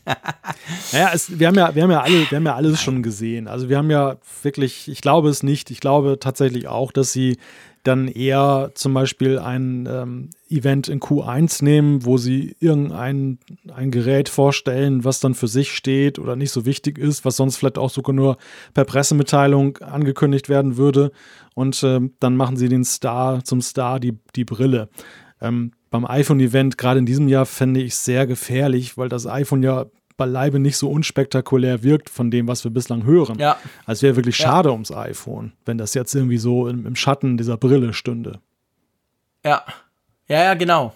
Ich glaube, ich glaube, das ist, ja, das ist genau das. Also ich glaube, Nee, dass ich, je länger ich darüber nachdenke, und ihr wisst, der Apfelfunk ist ja eigentlich quasi ein öffentliches Nachdenken zwischen dem Herr Kirchner und dem Herr Frick, ähm, da glaube ich tatsächlich, ähm, das gibt ein eigenes Event. Wann auch immer, aber das werden die ganz groß aufziehen und dann werden sie philosophisch erklären, was diese Brille alles verändern wird und so weiter. Aber das hängen die nicht einfach hinten dran. nee, das glaube ich nicht. So ein One More Thing ist dann eher so diese, wie heißen die, die Tiles? Du weißt, dass du deinen Schlüssel wiederfindest und so, mhm. die wir auch schon länger erwarten. Das könnten sie dann hinten dran noch packen, aber sicher nicht die Brille. Ja. Ja, würde ich auch sagen. Das, das, ist eher so ein, das ist eher so ein Ding wie damals bei der Apple Watch, wo sie dann irgendwie da so, ein, so eine riesige Anlage wieder aufbauen oder irgendetwas so. Das ja, genau. Mit, mit riesiger genau. Demo-Area und so. Ja. Und das kannst, das, das kannst du ja auch nicht durchziehen, wenn das als One More Thing dann halt läuft. Da nee. würden sich alle fragen im Vorfeld, Moment mal, warum bauen die eine Sporthalle auf, wenn sie ein iPhone vorstellen ja. wollen? Also der, genau. der, der, Überraschungseffekt funktioniert tatsächlich ja nur bei etwas, was jetzt nicht so einen riesen Bass noch drumherum erzeugt ja. und, und vorbereitet werden muss. Ja. Ja, genau. Sehe ich genau gleich. Wir müssen noch, bevor wir dann zum Ende von diesem Thema kommen, aber es ist das bestimmte Thema dieser Woche, wir müssen noch kurz noch einmal über diese Leaks sprechen, weil es ging uns beiden so, wir haben das ja beide vertwittert, als das rauskam. Du hast da einen schönen Tweet gemacht. Und dann kam ja doch relativ schnell, und das kennen wir inzwischen schon, kam dann zumindest auf Social Media, kam so quasi, oh scheiße, immer diese Leaks, ich will's nicht mehr, bringt mir meine alte Zeit zurück, das war so schön früher, ich konnte Apple Keynotes gucken und war richtig äh, überrascht. Und dann so die Frage, warum kommt das nicht mehr? Und ich glaube, wir haben da beide eine Meinung zu, gell? Die Zeit ohne Leaks, wo wir so richtig überrascht waren, wenn was Größeres Hardware-Technisches rauskam, die ist abgelaufen, oder? Ja, die ist lange vorbei. Und Apple selbst hat ja noch enorme Anstrengungen in den letzten Jahren unternommen, um den Leaks zu Leibe zu rücken. Sie haben ja richtig so hochkarätige Sicherheitsleute aus der Unternehmenssicherheit dann geholt. Sie haben, ich glaube, sogar FBI-Ermittler dann äh, angestellt, ehemalige, und, und darauf angesetzt. Double Down on Security oder Security war damals irgendwie so die Ansage. Und ähm, ja. ja, was ist bei rausgekommen? Es ist eher so, dass eben doppelt so viele Leaks halt herauskommen ich glaube, dieses Wettrennen um die Deutungs- und die Informationshoheit haben die Leaker gewonnen. Die haben sich dermaßen professionalisiert und sind gut aufgestellt in heutiger Zeit, dass ähm, Konzerne wie Apple einfach gar keine Chance mehr haben, sich dessen zu erwehren.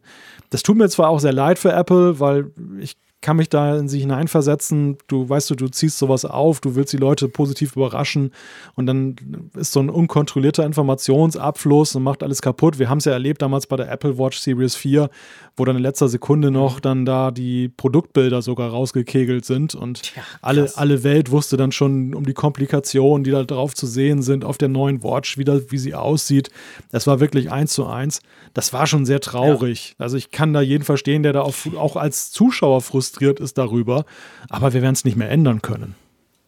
Nein, nein, das glaube ich auch nicht. Das ist genau der Punkt. Also, ich meine, wir wissen inzwischen beim ersten iPhone zum Beispiel, wir wissen, dass das ja sozusagen ein, ein handzusammengelöteter Prototyp war. Und dann ein halbes Jahr später kam der ja dann erst auf den Markt und dann hat man dann die Produktion quasi in Asien hochgefahren.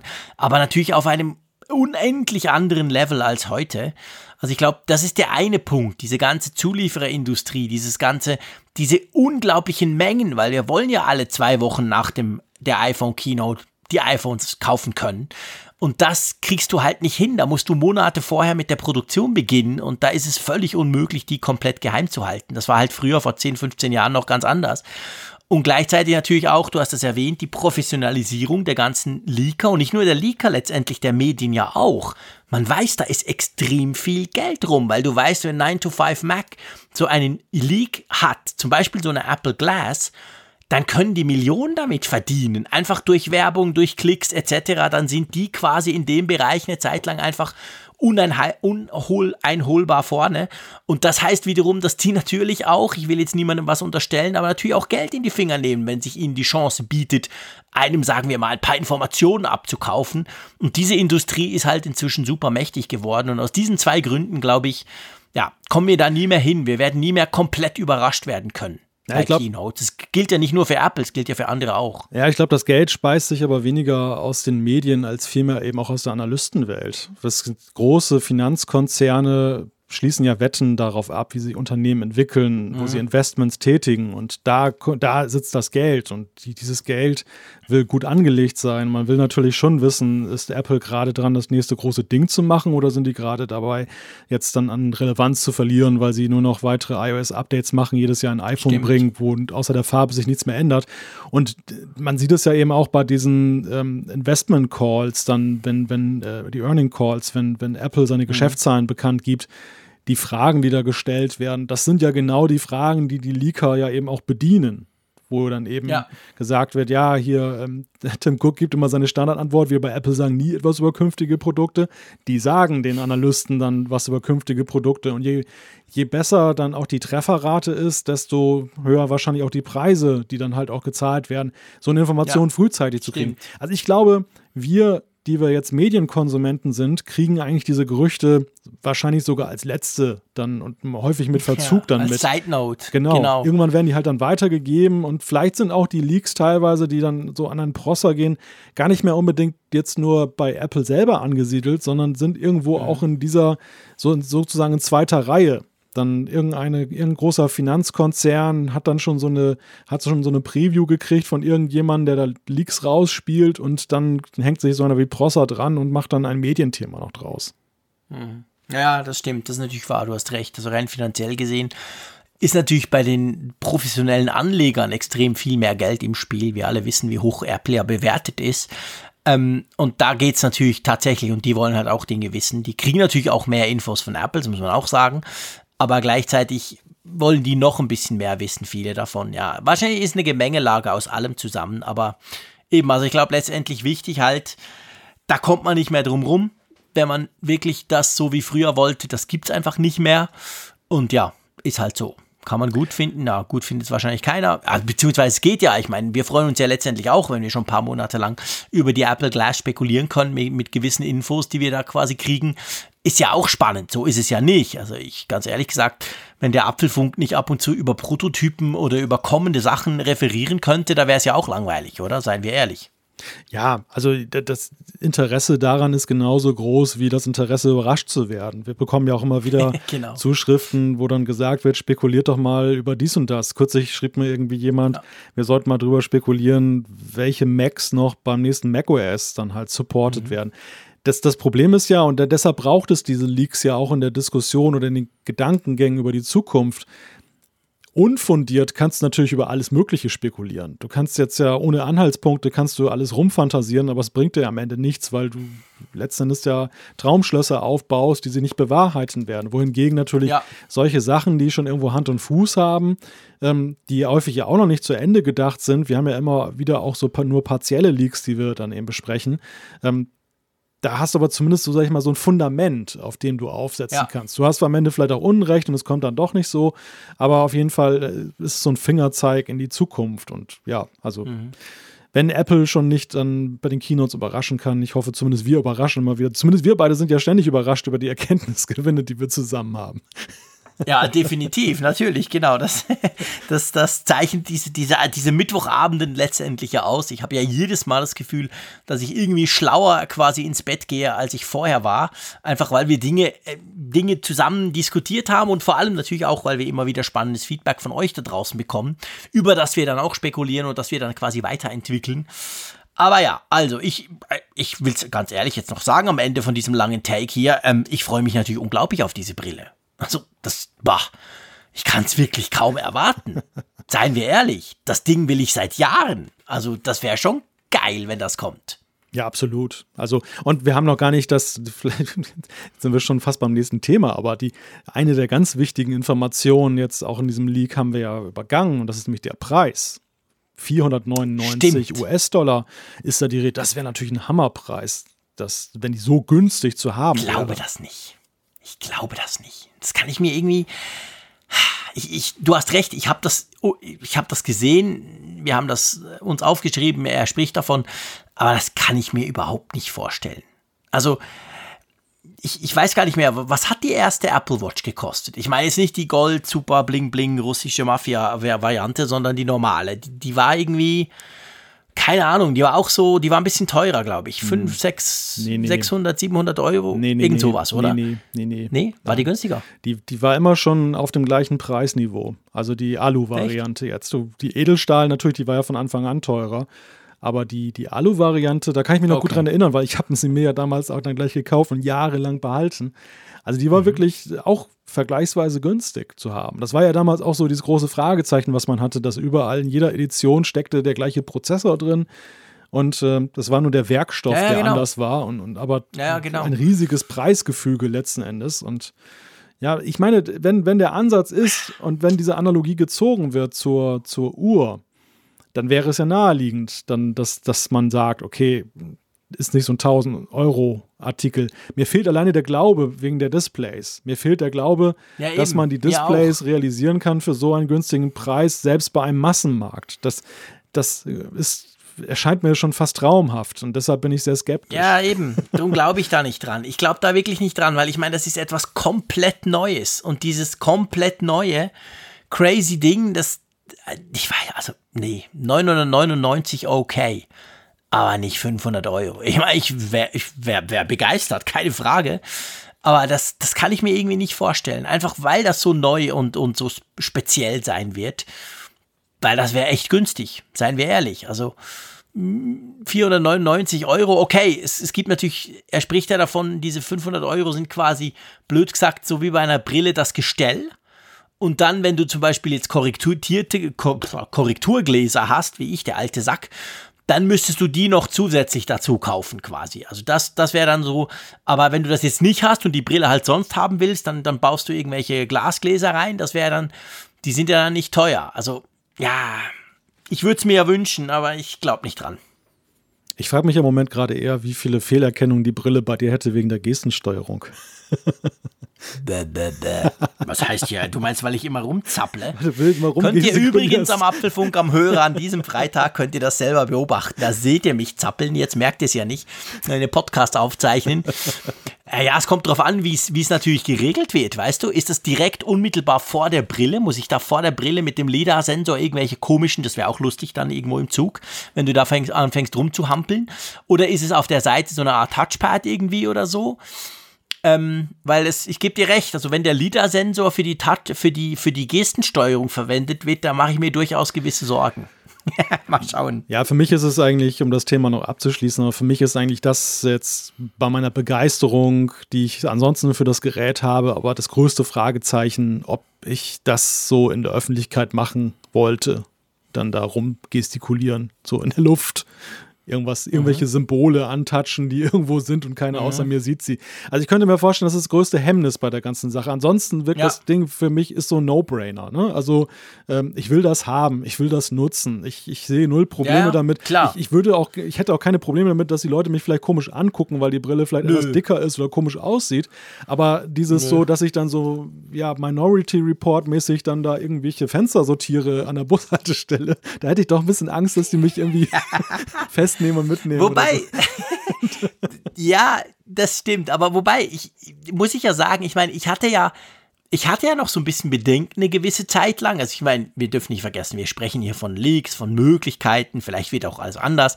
Äh, einfach als Disclaimer trotzdem noch. Aber es gab ja schon auch mal so die Idee, ja, vielleicht kann man das Ding dann irgendwie mit der Sprache steuern, weil ja die Steuerung von diesen Geräten, das ist ja immer die große Frage. Wie machst du das, wenn du da was auf der Nase sitzen hast?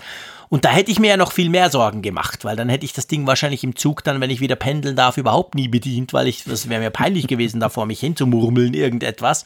Von dem her finde ich die Gestensteuerung per se ja nicht schlecht. Die Frage ist halt, ich meine, Google, das muss man auch sagen, hat das ja im Jahre 2012 recht clever gelöst. Die hatten ja bei ihrer Google Glass damals, hatten sie auf der, lass mich kurz überlegen, linken Seite oder war sogar beide Seiten? Weil ich hatte mal eine zum Test, ich weiß es nicht mehr, hatte man einfach so eine, so eine Touchfläche quasi. Eigentlich dort, wo, wo du sonst die Bügel hast, der Brille. Hm. Und darüber hast du das bedient. Du konntest vorwärts wischen, raufwischen, runterwischen, so das war gar nicht so blöd. Das hat auch nicht so dämlich aus, ausgesehen, weil du das einigermaßen ja, halb versteckt machen konntest. Das ist halt die Frage, wie das dann Apple wirklich macht. Also wenn es in, der in der Luft rumfuchteln ist, hm, dann kann ich es nicht bedienen. Ja, man sollte ich vielleicht. zu wenig genau fuchtle. ja, oder du löst so viele Sachen aus, eher. Aber egal. genau, dann stößt das Ding gleich ab.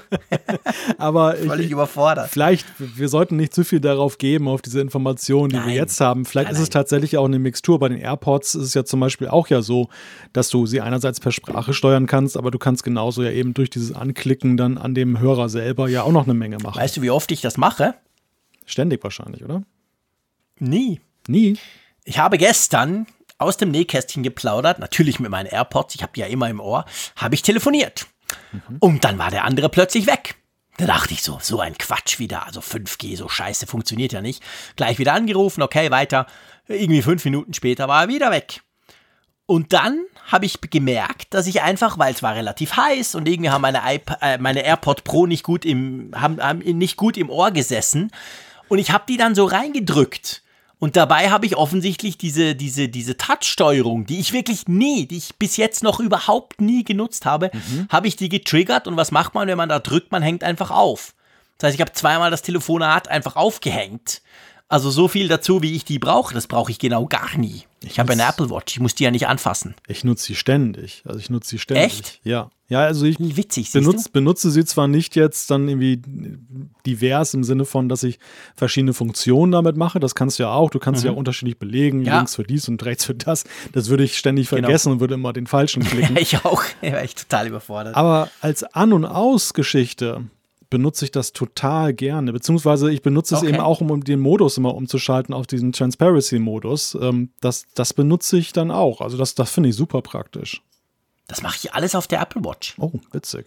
Das mache ich nie mit der, das mache ich tatsächlich nie. Auch das mit dem Transparenz, ich wüsste gar nicht wie. Ja. Was macht man? Man drückt es fest zusammen. Man drückt es fest, sowas, genau, Keine Ahnung. bis es dann irgendein Geräusch macht. Da hätte ich sie wahrscheinlich schon aus dem Ohr gepult und da wären sie mir runtergefallen und gleich in den Gullideckel und weg. Also es würde bei mir überhaupt nicht funktionieren. Nee, ich mache es wirklich alles mit der Uhr. Witzig. Weil da kann man das ja alles auch umstellen. Ja, ja, klar. Siehst du, also du siehst, das gibt natürlich auch bei der, bei der Brille dann, das gibt dann schon so ein paar Überlegungen. Wie machst du das? Gibt es ein Entweder-Oder? Gibt es beide Möglichkeiten? Gibt es ein, du kannst es nur so machen? Also was passiert, wenn ich ein iPhone habe, eine Uhr und diese coole Brille?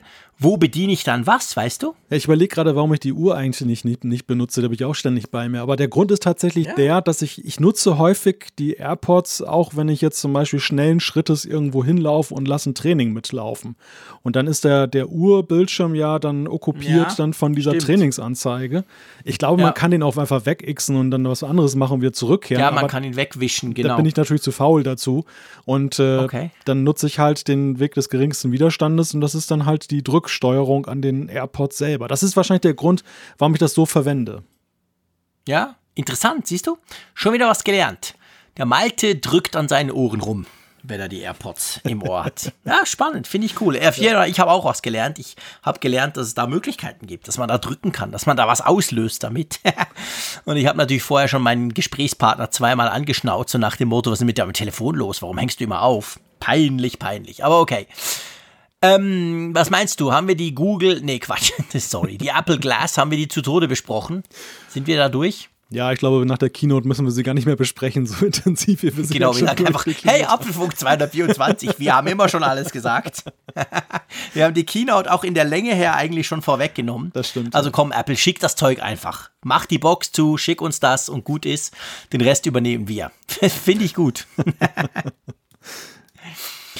Okay, also, nächster Punkt, nächstes Thema. Wir sind erst beim zweiten Thema. Meine Güte. Oh je, ja. Ähm, ich will euch keine Angst machen, liebe Hörerinnen und Hörer, aber vielleicht solltet ihr mal noch einen Kaffee holen gehen. Das dauert noch hier im Apfelfunk, wenn Die ich mir das so anschaue. aufladen, Boxenstoff die Ja, AirPods. vielleicht die AirPods noch mal aufladen, genau. Sonst sind die dann leer. Ähm, gut, also ähm, zu einem viel kleineren Thema, das mich persönlich aber trotzdem sehr freut. Es gibt zwei neue Armbänder für die Apple Watch und zwar in der Pride Edition. Die Pride Edition, die gab es ja schon, ich glaube, vorletztes Jahr und letztes Jahr, oder? Wenn ich mich nicht ganz täusche. Also auf jeden Fall, die gab es ja auch schon. Und das heißt, auf der einen Seite, man hat so ein schönes Regen, man hat verschiedene schöne regenbogenfarbige Watchfaces auf der Uhr. Und dann gibt es eben auch Armbänder dazu. Und ich muss dir sagen, ich war extrem, irgendwie, die gefallen mir extrem gut. Diese neuen Armbänder. Ich finde die super cool. Es ist auch schon so eine kleine Tradition bei Apple, dass sie diese Pride Edition mhm. dann halt jährlich rausbringen, so, so wie die Product Red-Geschichten dann halt auch. Ja. Alle warten drauf, es kommt ja dann aber selten oder eigentlich nie ja jetzt gleich dann mit dem Release der jeweiligen Uhr, sondern ja irgendwann im Laufe des Jahres und so ist es auch halt auch jetzt wieder. Ähm, zwei neue Armbänder. Ähm, was mir bislang noch gar nicht aufgefallen ist in den letzten Jahren, dass man sich augenscheinlich immer ein, eine Art von Armband aussucht dann die man sich vornimmt, um sie in die Pride Edition zu machen. Denn es gab ja. in der Vergangenheit ja dann eben, glaube ich, weiß nicht, ob es mit Klettverschluss auch gab. Auf jeden Fall gab es dieses, mhm. äh, dieses Nylonband auf jeden Fall. Genau. Und äh, diesmal sind halt die Sportbänder dran. Einerseits das, der normale, das normale Sportband, was man ja kennt, und dann hat man gleich auch noch eine Nike Edition gemacht. Also dieses Jahr gibt es zwei Armbänder, genau. die unterschiedlicher nicht sein könnten. Nee, wirklich. Also das Pride Edition Sportarmband ist das normale Kunststoff-Sportarmband, das wir alle kennen. Und das halt in Regenbogenfarben quasi. Sieht, finde ich, super cool aus. Ist übrigens so, dass wenn man genau hinguckt, merkt man, die sind nicht einfach grad gedruckt, sondern die sehen so ein bisschen aus, wie wenn mein Kleiner die draufgemalt hätte. Also die sind, die, die Striche quasi, diese einzelnen Linien, die sind so leicht ähm, schief, sage ich mal. Die sind nicht ganz korrekt grad. Sieht ganz witzig aus, bin ich gespannt, wie das dann in, in, im Real Life, also in echt aussieht. Und dann ganz ehrlich gesagt, mein persönlicher Favorit ist tatsächlich dieses Nike Sportarmband.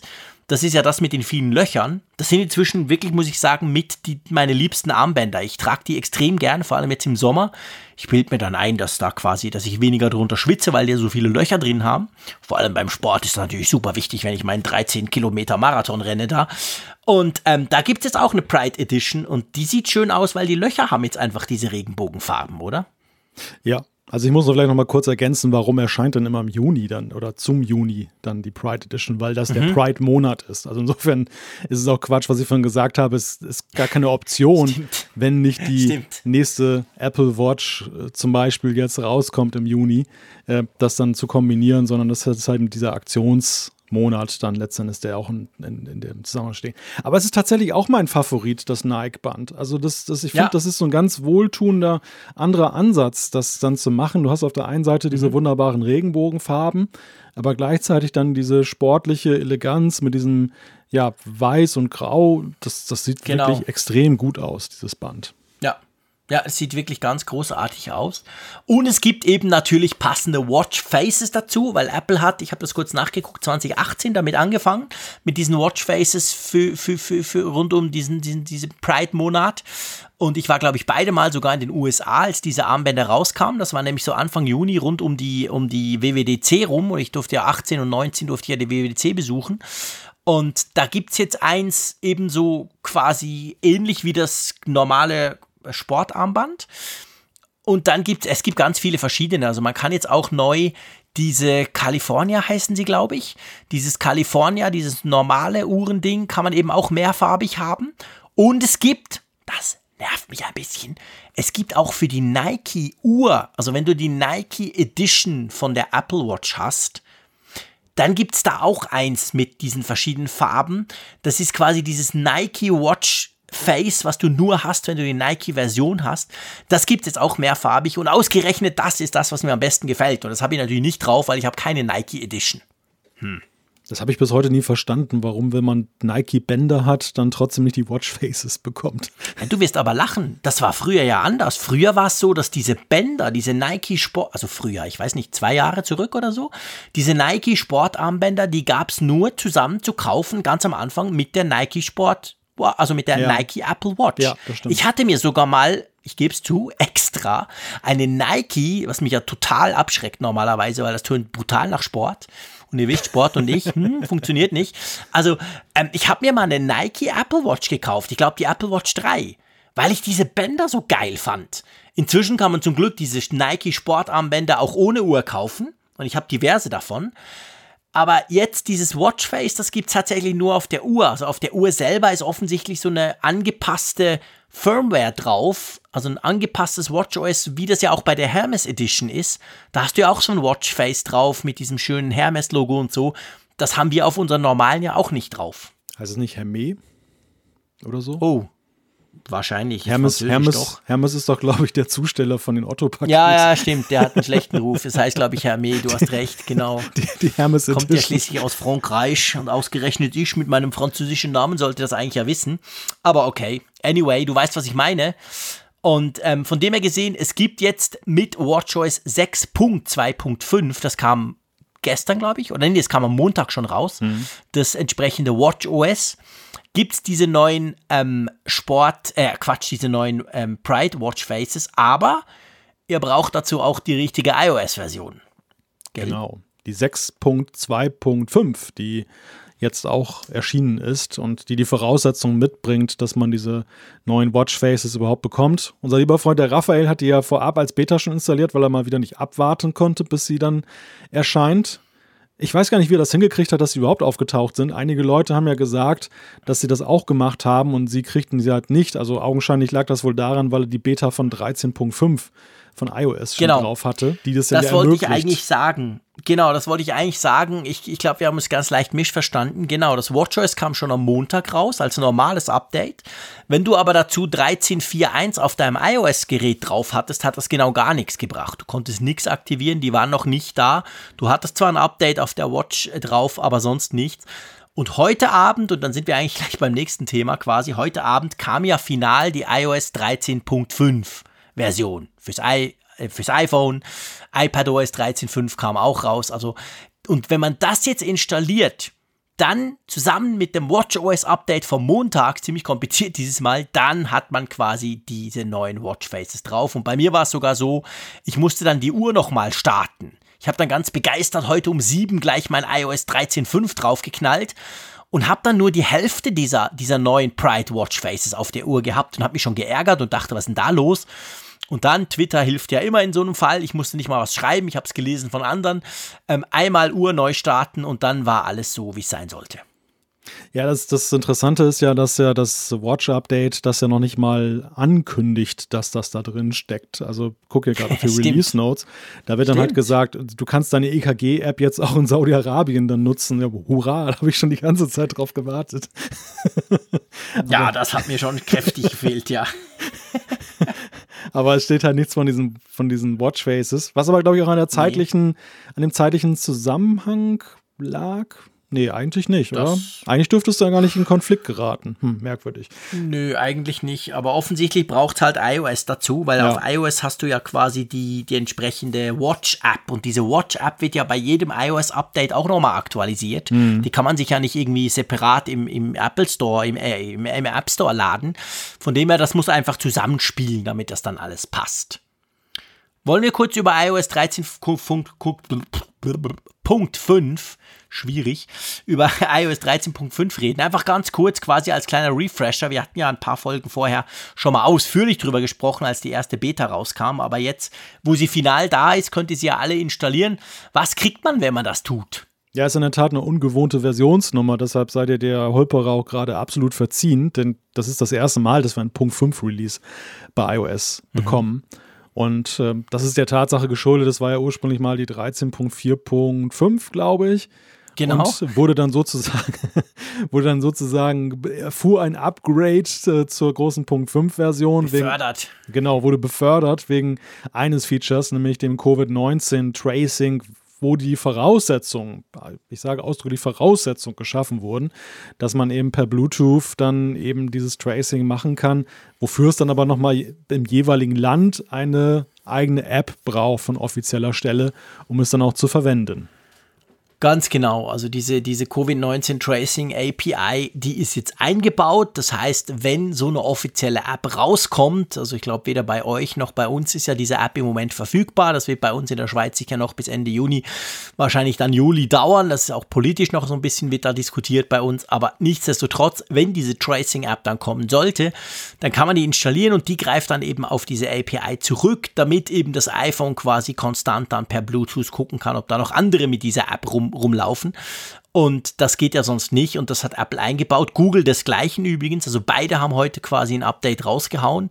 Bei Google sind es die Google Play Services, die man aktualisiert oder die aktualisiert werden über den Play Store, nicht als komplettes Update. Und bei uns ist es eben iOS 13.5, was diese Schnittstelle beinhaltet. Die ist natürlich standardmäßig deaktiviert. Das muss so sein. Das steht auch in den, in den, äh, in den quasi Release Notes, die ja Google und Apple zusammen gemacht haben, wo sie zusammen diese Schnittstelle definiert haben. Da steht ganz klar drin, muss deaktiviert sein per Default. Und die kann man auch nur aktivieren, wenn man eben so eine App hat, mhm. so eine offizielle ja, das, App. Das, das, ist das ja dauert noch. Das ist ja eigentlich der spannende Punkt. Ähm, das wurde ja im Vorfeld ja schon viel gemutmaßt, wie wird das denn am Ende ja. sein? Äh, das war ja während der Beta-Phase war ja das auch teilweise schon per Default aktiviert. Das ging natürlich vor allem darum, ja. eben dann Erkenntnisse darüber zu gewinnen, ob es denn funktioniert und es dann fertig zu entwickeln.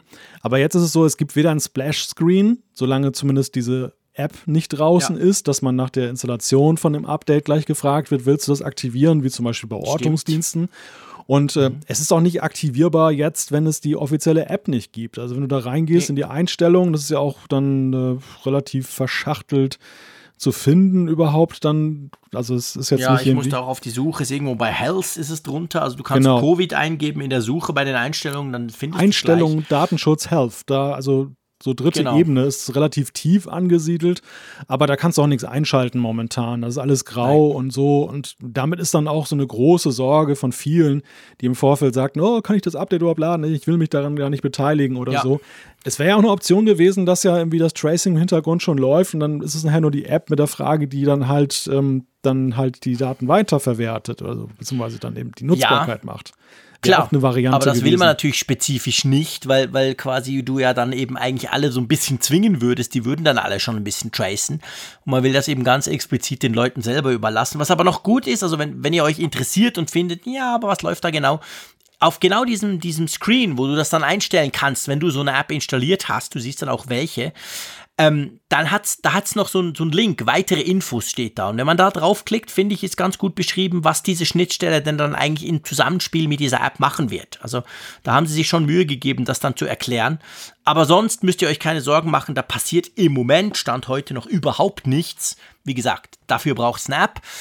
Und es ist ja nicht das Einzige. Also iOS 13.5 bringt ja nicht nur ähm, diese Covid-19 Tracing API, sondern sie behebt auch diesen üblen Mail-Bug, über den wir, was vorletztes Mal? Ja, ich glaube, gesprochen haben, der ja das iPhone mit einer Mail quasi komplett zum Absturz bringen kann.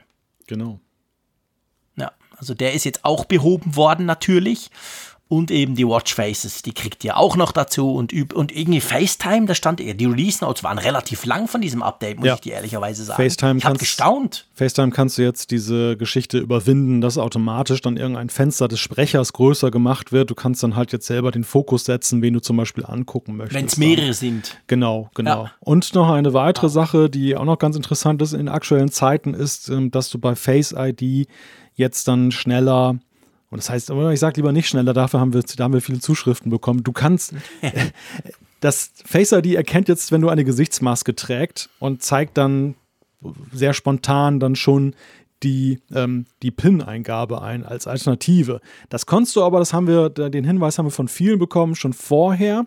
Also du musstest nicht durch die zwei Fehlerkennungen gehen, bis das dann mhm. kommt, sondern du konntest einfach auf Face ID drauf tippen, diesen Schriftzug, der nicht als Button erkennbar ist. Und dann kam auch sofort dann gleich die PIN-Eingabe. Ja, aber wenn du das halt nicht weißt, wie zum Beispiel ich, dann bist genau. du jetzt schneller, weil vorher mit, mit, mit, mit Maske hat er halt probiert und geguckt, ist das wirklich der Frick, was ist denn das für ein komischer Frosch da hin und her. Und dann irgendwann kam der Code und diese paar Sekunden, die haben mich dann zu, zur Weißglut getrieben. Und das kommt jetzt sofort, sobald er eine Maske entdeckt. Aber es stimmt, ihr habt recht, äh, man, man konnte das vorher schon, man musste da nicht warten und, und bis, bis, bis quasi Face ID merkt, dass er nicht weiß, wer da vor einem steht. Ähm, das hätte man vorher schon ein bisschen überbrücken können, aber eben. Für alle Unwissenden geht das jetzt schneller mit iOS 13.5.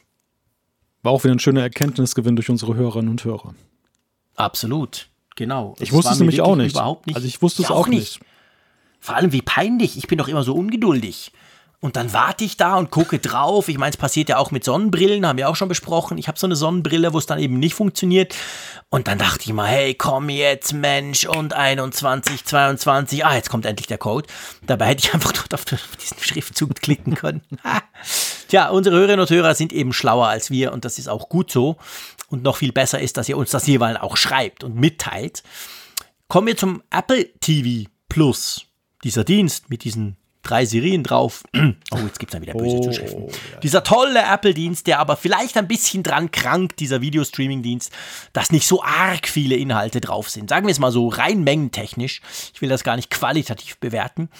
Ja, und da offensichtlich gibt es jetzt einen Bericht von Bloomberg, unter anderem von Mark Gurman, der sagt, dass Apple TV, also dass Apple für ihren eigenen Streamingdienst dran arbeitet, auch andere Serien und Filme zu lizenzieren, also nicht alles selber zu produzieren, sondern quasi auf dem freien Markt Studios Dinge abzukaufen, um damit so ein bisschen ähnlicher wie Netflix zu werden, oder?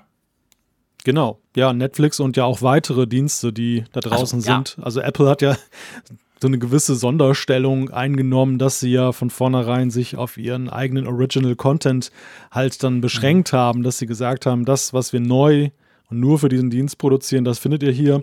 Und mehr gibt es dann für die 5 Dollar oder 5 Euro, knapp 5 Euro im Monat, dann, mhm. dann halt nicht. Jetzt sind sie wohl unterwegs und kaufen gerade wie wild dann Lizenzen ein und ähm, um einen Katalog dann anzubieten. Auch da möchte ich wieder sagen, es ist so ein bisschen so, als wenn wir beide erhört worden sind, oder? Also diese Kritik, äh, die wir geäußert haben, wofür wir ja auch dann äh, auch wiederum wir Kritik dann kassiert haben von einer Hörerin unter anderem, ähm, die, die scheint ja doch durchaus bei Apple die Leute auch bewegt zu haben. Also nicht jetzt unsere, aber insgesamt, dass die Wahrnehmung der Ich wollte gerade sagen, also ähm, äh, mal auf dem Teppich bleiben. Wir waren ja nicht die Einzigen, die, ja. nein, nein, ich weiß doch.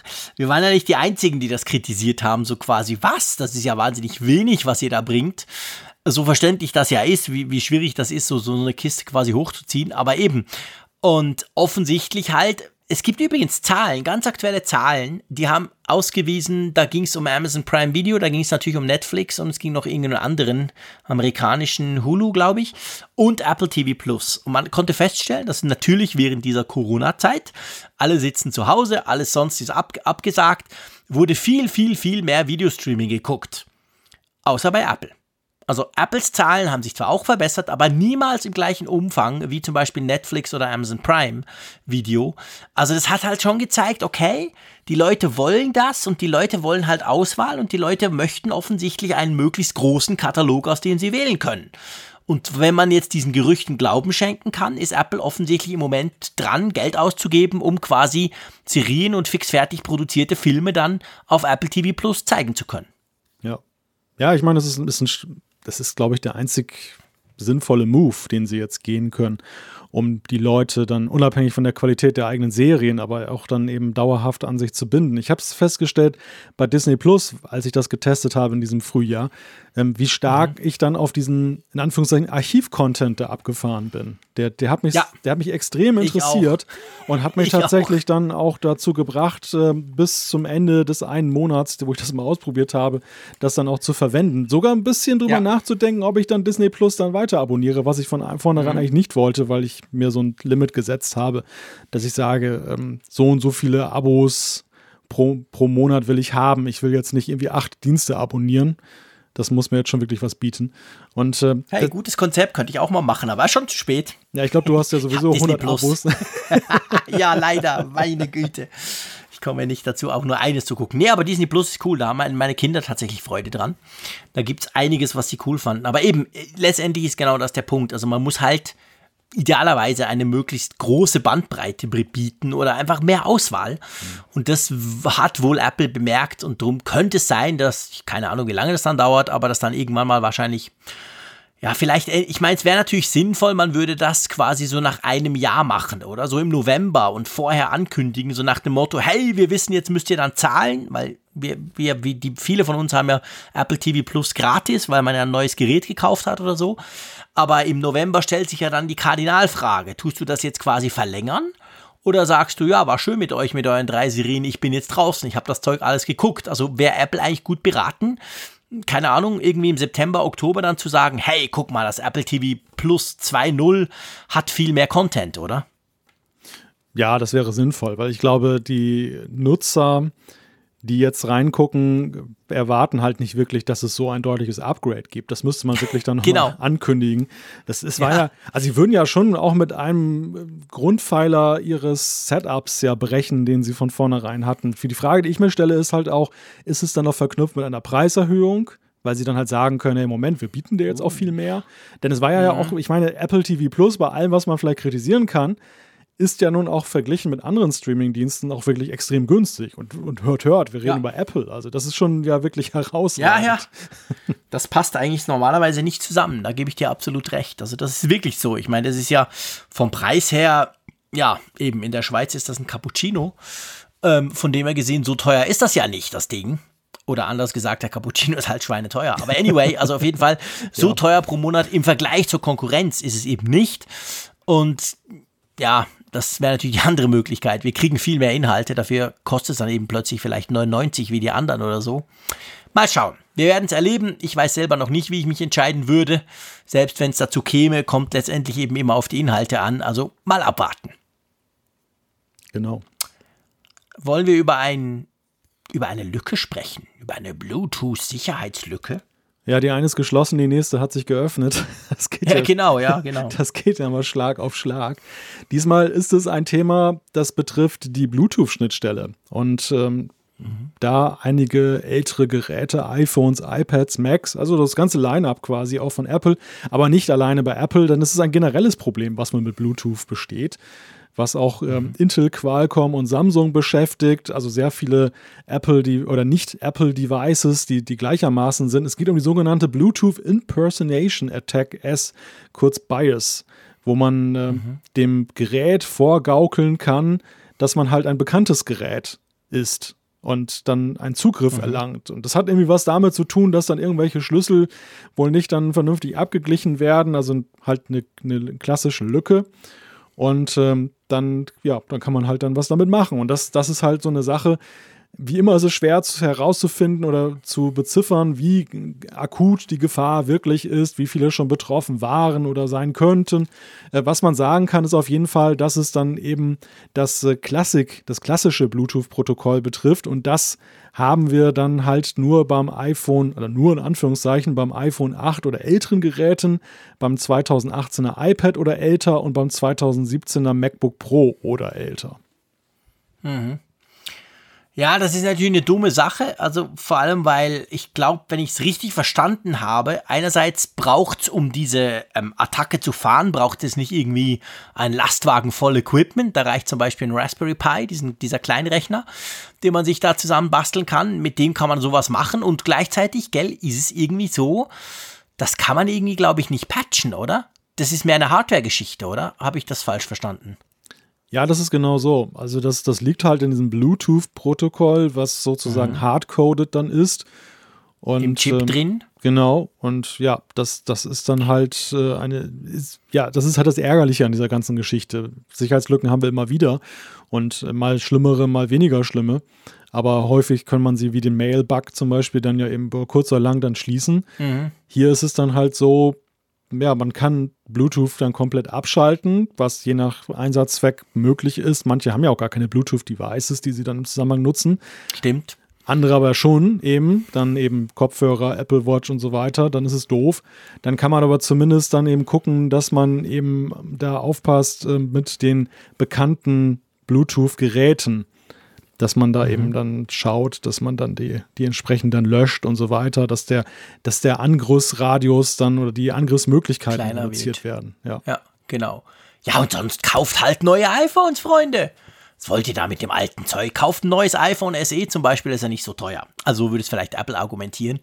Aber nee, es gibt natürlich immer wieder solche Geschichten. Wir hatten das ja auch schon mal bei den iMacs. Also wir hatten ja, dass der T2-Chip auch so ein zwar kompliziertes und tiefergehendes und nicht ganz so einfach zu, zu überbrückendes, aber ein Problem hat, das theoretisch ge der geknackt werden kann. Und das ist wirklich im Chip drin. Das heißt, ja, mein iMac Pro zum Beispiel, der hat den T2-Chip und wenn ich jetzt Angst hätte vor dieser einen Lücke, dann kann man eigentlich nichts tun. Da muss man letztendlich dann die Hardware austauschen.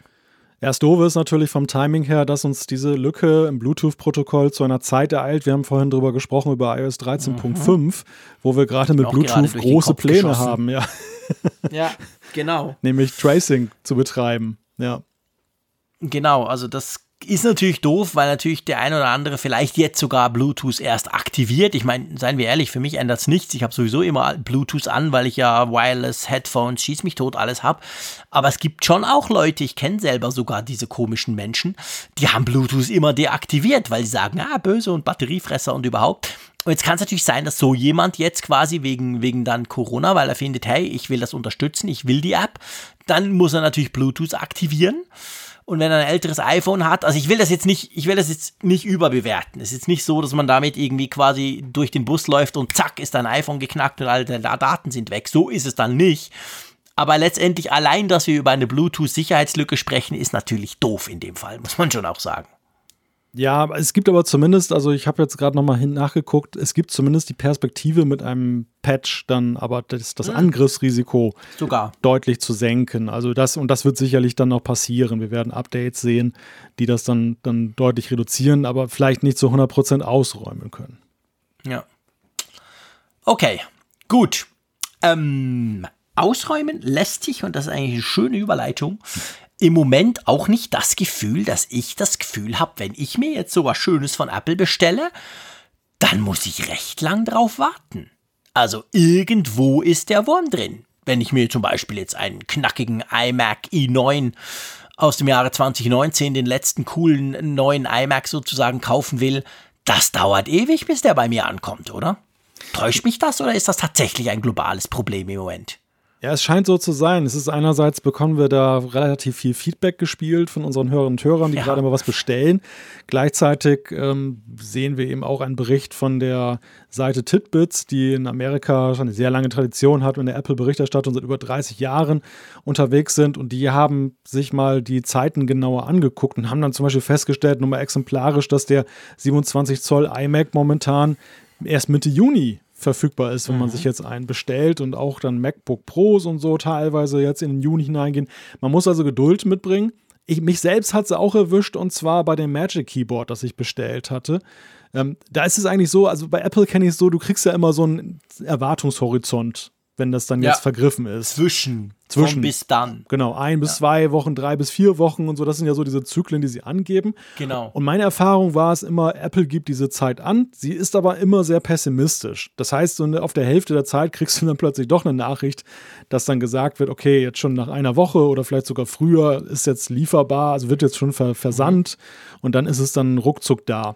Und ich habe tatsächlich festgestellt, und das ging anderen genauso, dass dieser Zeitraum nahezu völlig ausgeschöpft wurde. Es war noch binnen dieser zwei Wochen, aber es war halt ungewöhnlich lange, bis dann eben mhm. das da war. Und das, die, die Ursachen, mhm. das, das geht auch aus diesem Bericht hervor, da, da, mutmaßt man, dass zweierlei Sachen eine, eine Rolle spielen. Einerseits natürlich die Produktion, die ein bisschen gelitten hat unter Corona und dem Shutdown, vor allem in China.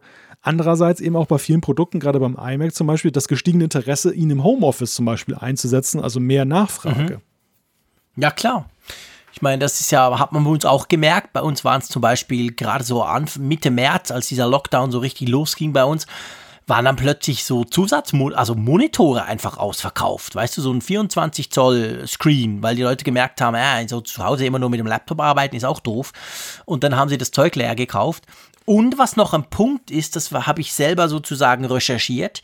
Ich habe mit einigen Leuten gesprochen aus der Smartphone-Industrie, die mir erzählt haben, hey, es ist halt im Moment so, dass die globalen Transportkapazitäten massiv ähm, quasi ausgelastet sind wenn es um Flugzeug geht zum Beispiel. Also mhm. iPhones und so werden ja vorzugsweise auch mit Flugzeugen transportiert. Es ist nicht so, dass die acht Wochen lang auf dem Schiff da zwischen China und, und der Schweiz hin und her tuckern.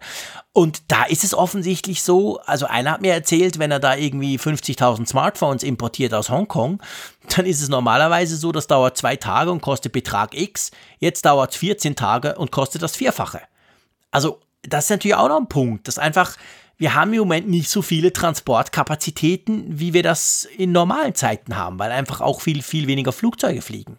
Ja, das, das spielt da wahrscheinlich auch noch eine Rolle. Das ist sehr interessant. Das, das habe ich auch völlig unterschätzt. Ich ging mal davon aus, dass das Frachtgeschäft und das, das äh, Personenfluggeschäft sehr hermetisch voneinander getrennt ist, dass, dass die vielleicht mal ein bisschen Post mitnehmen oder irgendetwas so dann halt im Frachtraum, wenn noch was übrig ist. Aber ich ging mal davon aus, dass die schon ziemlich gut ausgelastet sind, die Flieger.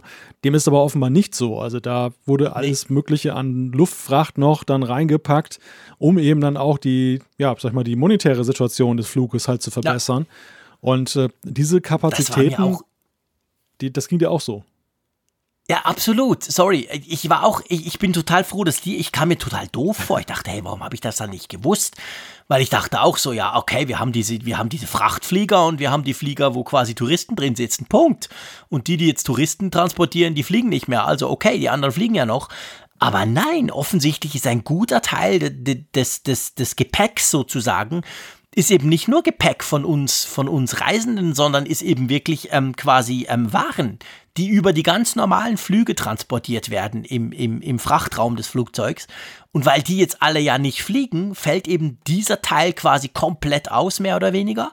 Und dann bleibt quasi die normale Frachtfliegerei, aber die ist auch schon gut ausgelastet. Und das führt dann offensichtlich dazu massiven Verzögerungen plus zu Preissteigerungen. Das war mir überhaupt nicht bewusst. Also das habe ich mir noch überhaupt nie überlegt. Ich dachte immer, hey, 200 Leute, die da reisen, dann ist ja der Flieger voll hinten im Frachtraum mit all den Koffern. Aber das ist offensichtlich überhaupt nicht so. Jetzt stell dir vor, du hast in der Vergangenheit vielleicht auf einer Palette iPhones gesessen, wenn du über den hey, Teich genau, ich wusste das nicht. Also gut, neben deiner eigenen, die du mal dabei Prototypen. hast. genau. Eine Palette ist ja sowieso mal von deinem, deinem Reisegepäck. Wer, wer, wer, ja, genau, natürlich. Das sowieso, meine ganze Technik. Mein Technikrucksack ist natürlich eine ganze Palette. wer weiß, was dabei, äh, als ich aus China zurückgeflogen bin im, im, im, Dezember, wer weiß, was da an coolen Gadgets unter mir quasi mitgeflogen ah, sind. Ja, ja, ja, auf jeden Fall. Aber es ist tatsächlich so, es ist eine Realität. Wir müssen im Moment länger warten auf gewisse Dinge. Und das heißt nicht unbedingt, wie man es ja auch schon lesen konnte, dass das einfach jetzt quasi, ja, da kommt ein neuer iMac, sondern ja, dass es einfach schlicht und ergreifend entweder ausverkauft ist oder B, halt der Nachschub ein bisschen stockt. Betrifft aber nicht nur Apple. Also wir, wir stellen es ja auch fest, zum nee. Beispiel bei Webcams, die extrem gefragt waren, ja. die extrem schwer wieder zu beschaffen sind. Und der liebe, der liebe Raphael und ich, wir warten auch schon sehr lange auf ein Zubehörteil namens Camlink mit dem du eine Kamera, eine Fotokamera verbinden kannst mit deinem Computer. Mhm. Völlig ausverkauft, keine Perspektive ja, momentan. Es sind viele Dinge. Ich habe mir zum Beispiel so ein Elgato-Licht bestellt, weil ich das schon lange wollte. Weißt du, so ein Videolicht, das du dann per App steuern kannst und so, wenn ich Videoaufnahmen mache oder auch für Apfelfunk am Hörer. Und das hieß am Anfang so, ja, vier bis sechs Tage. Und jetzt ist es seit zehn Tagen und es ist überhaupt kein Liefer Liefertermin in Aussicht. Also das Ding ist komplett ausverkauft. Also ich glaube, wir, wir alle kennen das. Also im Moment sind gewisse Dinge einfach ausverkauft, weil, weil sie halt sehr nachgefragt werden. Tja. Gut. Ähm, nachgefragt wird auch unsere Umfrage der Woche, oder? Genau, Darf die man so sagen. Die ist nicht ausverkauft. Nein, die gibt es immer. Könnt ihr immer mitmachen. Nur genau. einmal zwar, aber da könnt ihr immer mitmachen. Und ich muss ja sagen, zur Frage der letzten Woche, so schön gleichmäßig verteilt, dass man eigentlich kaum etwas drüber sagen kann. Das hatten wir auch schon lange nicht mehr. Das stimmt, die, der Kuchen ist gerecht verteilt sozusagen zwischen den verschiedenen genau, Fraktionen. Genau. Da bin ich fast mit jedem Stück zufrieden und habe nicht das Gefühl, ich komme zu kurz. Wie das sonst bei Kuchen immer der Fall ist. Ich kriege immer das Kleinste. Oh, du Armer. ja, geil, das ist schon hart. Ja, ich bin hier heute nur am Rumjammern im Apfelfunk. Ich entschuldige mich. Also gut, was haben wir denn gefragt letzte Woche? Es ging darum, wie findest du das Fiebermessen vor den Apple Stores? Wir erinnern uns, letzte Woche sind die Apple Stores bei uns in der Schweiz, ich glaube auch bei euch in Deutschland aufgegangen.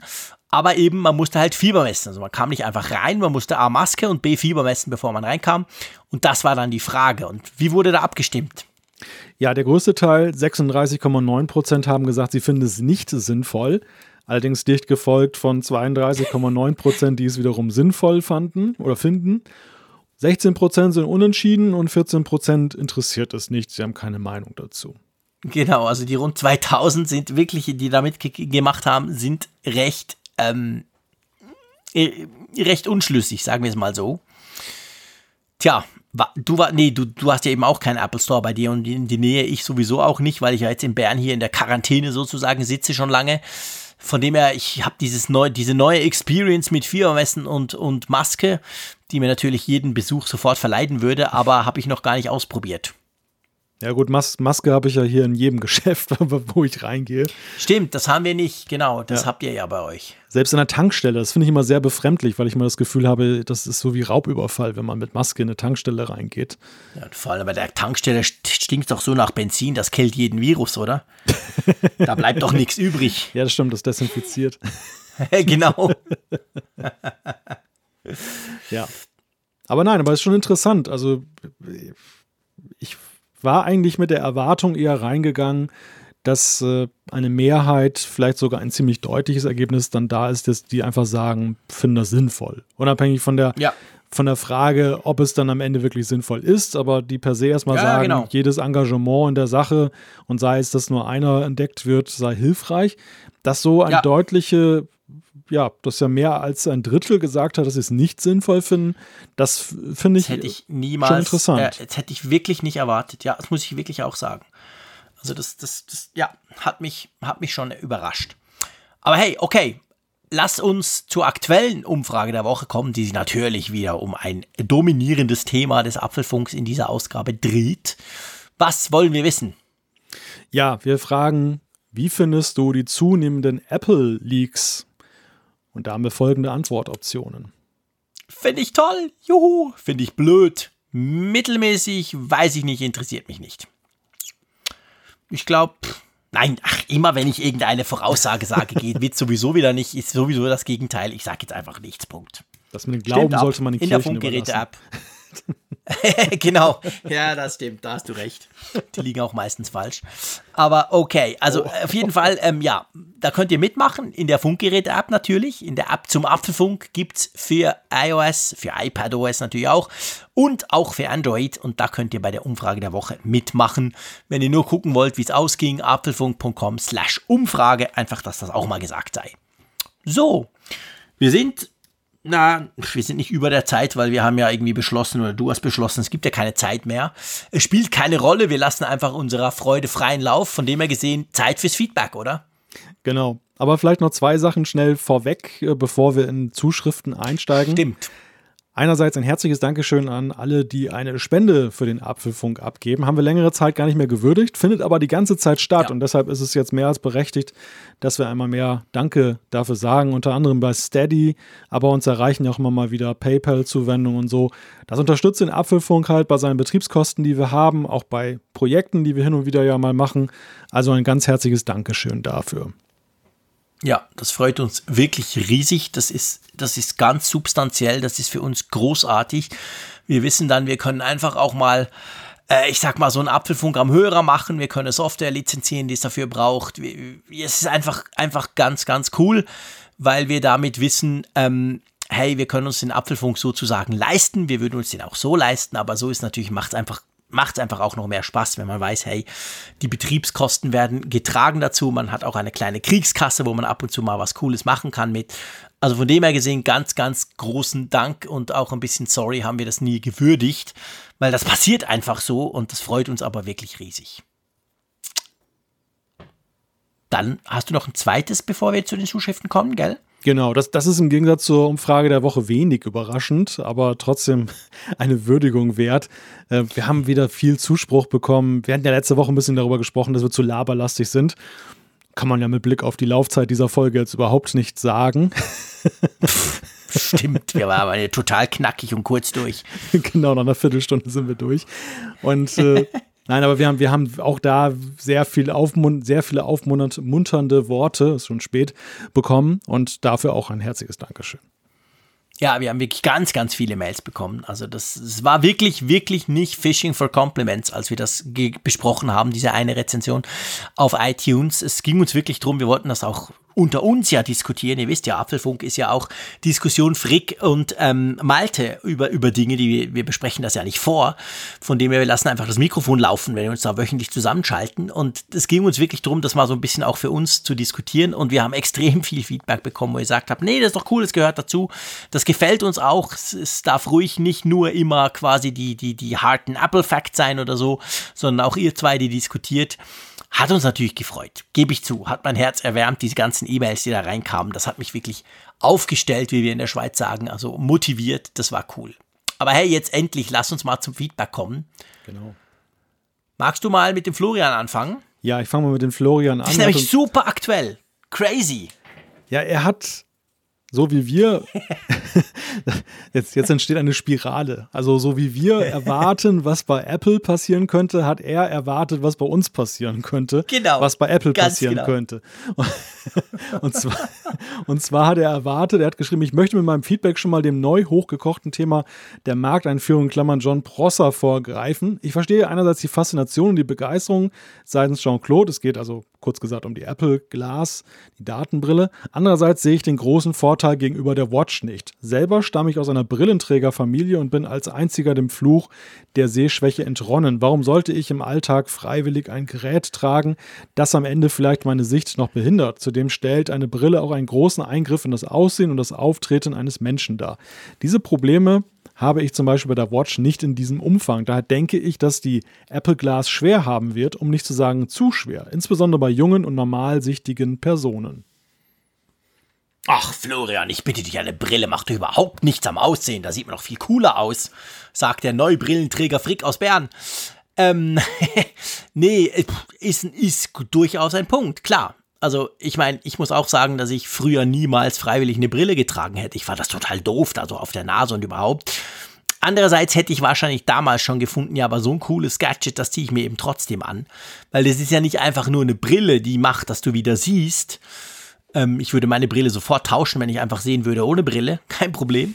Aber, ähm, also, ich, ich, ja, ja, das stimmt. Also, ich meine natürlich schon der Punkt so im Sinn von, hey, das ist ein Eingriff, du siehst anders aus damit. Aber ich meine, bei der Uhr, Malte, war es doch ähnlich. Ich habe ganz viele Leute am Anfang, die mir gesagt haben, was, du trägst eine Uhr? Ey, ich trage mhm. seit Jahren keine Uhr mehr, ich habe doch ein Smartphone.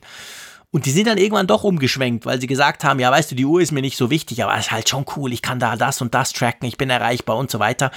Also, ich glaube, wenn die Features cool genug sind, dann wird diese Google, ach, ich sag immer Google Mensch, Apple Glass, ähm, wahrscheinlich auch den einen oder anderen überzeugen, der vielleicht vorher gesagt hat, ich will keine Brille, oder? Oder meinst du, es ist eine größere, also es ist ein größerer Eingriff oder ein großes ja, Hindernis das, für den Erfolg der Brille? Das, und da bin ich bei Florian, ist es definitiv. Ich glaube schon, dass, dass so eine Brille ein, ein schwererer Eingriff ist in das Aussehen eines Menschen als jetzt beispielsweise die Uhr oder das iPhone. Mhm. Andererseits muss man ja eben sehen, das iPhone hat man, trägt man jetzt nicht im Gesicht, aber wie stark hat das Smartphone das Auftreten oder die, die Gebräuche von Menschen verändert. Das ist ja noch der viel größere Eingriff eigentlich in, die, in den verbreiteten Alltag der Menschen gewesen. Wie viele junge Menschen sehe ich mit geknicktem Kopf ständig vor mir laufen? Also das sieht ja ungleich blöder aus, als jetzt irgendeine Brille im Gesicht zu tragen, eine Datenbrille mhm. jetzt. Also deshalb glaube ich, ist das ähm, kann man da schon auch Parallelen ziehen zu früheren Geräten. Am Ende ist es halt das Kunststück, das Apple immer wieder und jeder andere Hersteller immer wieder vollbringen muss, halt eine Alltagsfähigkeit herzustellen. Also den, den Menschen ja. schmackhaft zu machen. Ich glaube, im ersten Moment geht es darum, dass es so wie so eine Art Accessoire ist. Ich zeige auch gerne, dass ich diese coole Brille habe. Es ist nicht nur, dass wir, ja. wir Tech-Geeks, wir wollen es ja, ausprobieren, klar. aber ich glaube, gerade bei vielen jungen Menschen, da sehe ich auch häufig, dass die dann Brillen tragen. Manchmal habe ich sogar die Vermutung mit Fensterglas, weil sie gar keine Sehstärke haben. Aber dass sie ja, einfach dann ihren Look, gerade junge Frauen, gibt's. dann so ein bisschen dann halt ändern wollen und so eine Brille ist dann halt auch modisches Accessoire, wie eine Sonnenbrille. Und im nächsten Schritt ist es dann aber natürlich die Frage, dass sie Nutzwert hat. Weil irgendwann wird der Schmuck mir, habe ich den Schmuck über und dann lege ich ihn ab und dann kommt das nächste große Ding. Und ich glaube, diesen, dieses Momentum muss Apple nutzen. Sie müssen es einführen, dass es hip ist, es zu tragen. Und in der Zwischenzeit, und deshalb war ja auch das Thema vorhin ganz wichtig mit den Apps, mit, den, mit dem Nutz, der Nutzbarkeit, Nutzen schaffen, dass ich sage, okay, jetzt ist es zwar nicht mehr der neueste Schrei vom Aussehen her, aber ich mag diese Brille, ich sage immer Uhr, ich mag diese Brille nicht mehr absetzen, mhm. weil sie mir so mhm. meinen Alltag so verbessert. Okay. Ja. Ja, also ich meine, weißt du, was lustig ist? Jetzt bei diesem Feedback, das wir hier besprechen, keine Angst, der Frick kommt nicht wieder zur Brille, aber ein bisschen schon, ähm, wir haben ja über den, den Aspekt, über diesen stylisch quasi Accessoire-Aspekt haben wir gar nicht gesprochen. Da, da hat natürlich der, der, der John Prosser auch nicht drüber gesprochen. Also weißt du, wie sieht das Ding dann aus? Ist das eben so cool, dass du denkst, wow, eigentlich egal, was es macht, aber hey, das ist geil, das sieht cool aus, das will ich haben? das könnte ja auch so ein Punkt sein, da haben wir gar nicht drüber diskutiert. Das hat ja Apple mit der Apple Watch damals so ein bisschen versucht, mit diesem Gold-Bling-Bling-Zeug und so. Hat nicht funktioniert. Aber bei der Brille, denke ich, wird das Design dann schon noch eine Rolle spielen. Ich meine, wenn ich bei Vielmann bin und diese 235.000 Brillen, Brillengestelle anschaue, die es da gibt, dann merke ich, okay, also das Design äh, einer Brille kann sehr unterschiedlich sein und ist offensichtlich für viele Leute super wichtig. Kannst ja froh sein, dass Johnny Ive nicht mehr da ist, sonst hättest du so ein auf hart geschliffenes Aluminiumteil aus einem Guss dann auf die Nase gekriegt. Vor allem wäre es nur drei Gramm, es wäre unglaublich dünn, es würde sofort verbiegen, wenn ich es mal abziehe, weil es ja super dünn sein muss. Ja, genau, da bin ich schon froh. Mit seinem Schlankheitswahn da. Ähm, ja, aber es ist ein guter Punkt, Florian. Also definitiv. Das ist natürlich tatsächlich was, ähm, ja, ist nicht das gleiche, wenn du dir ein Smartphone kaufst, das du in der Tasche verschwinden lassen kannst. Das ist dann schon, das ist dann schon sehr sichtbar im wahrsten Sinne des Wortes und auch irgendwo durch ein Statement, das Teil. Mal schauen. Ich glaube, das müssen wir abwarten. Das können wir letztendlich nicht beantworten, oder? Ja, also ich meine, in der Beziehung ist natürlich diese, diese Brille auch nochmal ein, eine ja ein großer Schritt nach vorne oder ein, ja, ein nächstes großes Ding, nennen wir es mal lieber wertneutral so.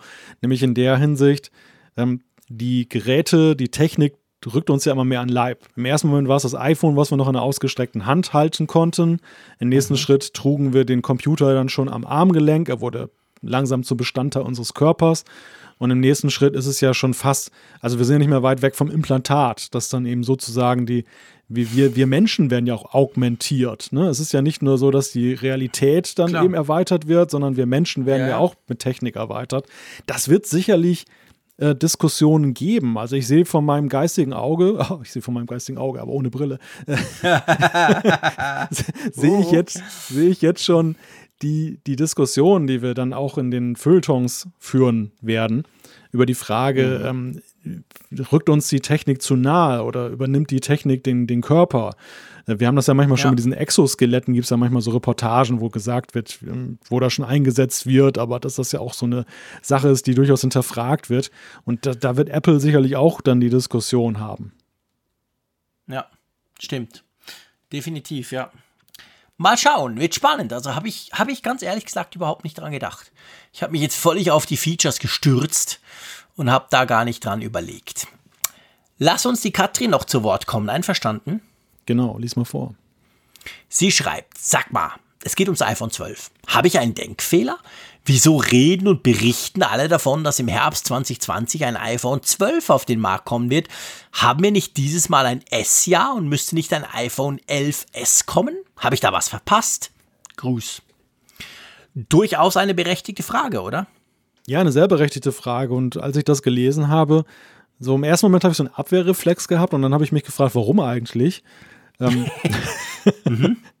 So, so irgendwie, da, man, man hat dermaßen das schon als selbstverständlich mittlerweile in, in, sich so aufgenommen, dass es das iPhone 12 ist. Das ist so, wie kann man ja. das in Frage stellen? Aber ja, man ja, kann es sehr gut in Frage stellen, denn wir hatten ja vorher das äh, iPhone, also vor dem iPhone 11 hatten wir dann die 10S bzw. 10R-Reihe und davor das genau. 10. Also so gesehen wäre es ja eigentlich nicht unlogisch, jetzt ein S zu sehen. Nee, nee. Wir hatten das 10, das 10S, jetzt haben wir das 11er. Ja, dann müsste eigentlich das 11S kommen. Ich glaube halt so ein bisschen, also diese ganzen Gerüchte, die schon relativ früh natürlich auch vom iPhone 12 sprachen, in der Tat, was sich ja so ein bisschen rauskristallisiert und wo ich zugegebenermaßen sehr darauf hoffe, dass es dann auch wirklich so passiert, ist ja, dass das Design des iPhones 12 sich noch offensichtlich nochmal deutlich verändert gegenüber dem 11er, dem 10S, dem 10er. Weil seien wir ehrlich, zumindest von vorne gesehen, kannst du ja nicht sagen, ist das jetzt ein iPhone 10, ein iPhone 10S oder ein iPhone 11 Pro. Die sehen ja alle genau gleich aus. Also wenn das natürlich ist, könnte man sagen, ja, okay, aber so Designänderungen größerer Natur waren ja nie in einem S-Jahr. Dann lässt Apple das S eben weg. Aber ja, hm, theoretisch ja, man müsste eigentlich der Tradition folgend, müsste es so ein 11S sein. Ja, das, das, das Unlogische in der Reihenfolge ist aber ja eigentlich ja die iPhone 11er Reihe. Weil eigentlich hätte es ja das iPhone 10S2 sein müssen, jetzt von der, von der Fortschreibung des Designs her. Wir haben ja da zum ersten Mal gesehen, ja. jetzt, dass eben nach einem S dann nochmal ein drittes Mal das gleiche Design dann gekommen ist, ja. ohne irgendwie jetzt fundamental etwas zu verändern jetzt in der Hinsicht. Natürlich genau. hat sich bei der Kamera was getan und bei den Innereien, aber eben nicht bei dem Aussehen, wie du es ja gerade auch schon aufgezeigt hast. Und wir sehen halt jetzt ein, wir sehen ja definitiv einen Rhythmus jetzt mindestens äh, drei Generationen bleiben gleich und dann die vierte Generation erst. Ähm, mhm. wird dann halt wieder einen größeren Change haben. Deshalb wär, ist dieses Schema mit dem S ja jetzt nicht mehr so logisch fortzusetzen. Nee. Das ist tatsächlich so. Also, ich meine, klar, man kann sagen, okay, aber hey, beim iPhone 11 hat sich zwar designtechnisch wenig geändert, aber die Akkulaufzeit war massiv besser. Die Kameras sind eine ganz andere Liga als noch beim 10S.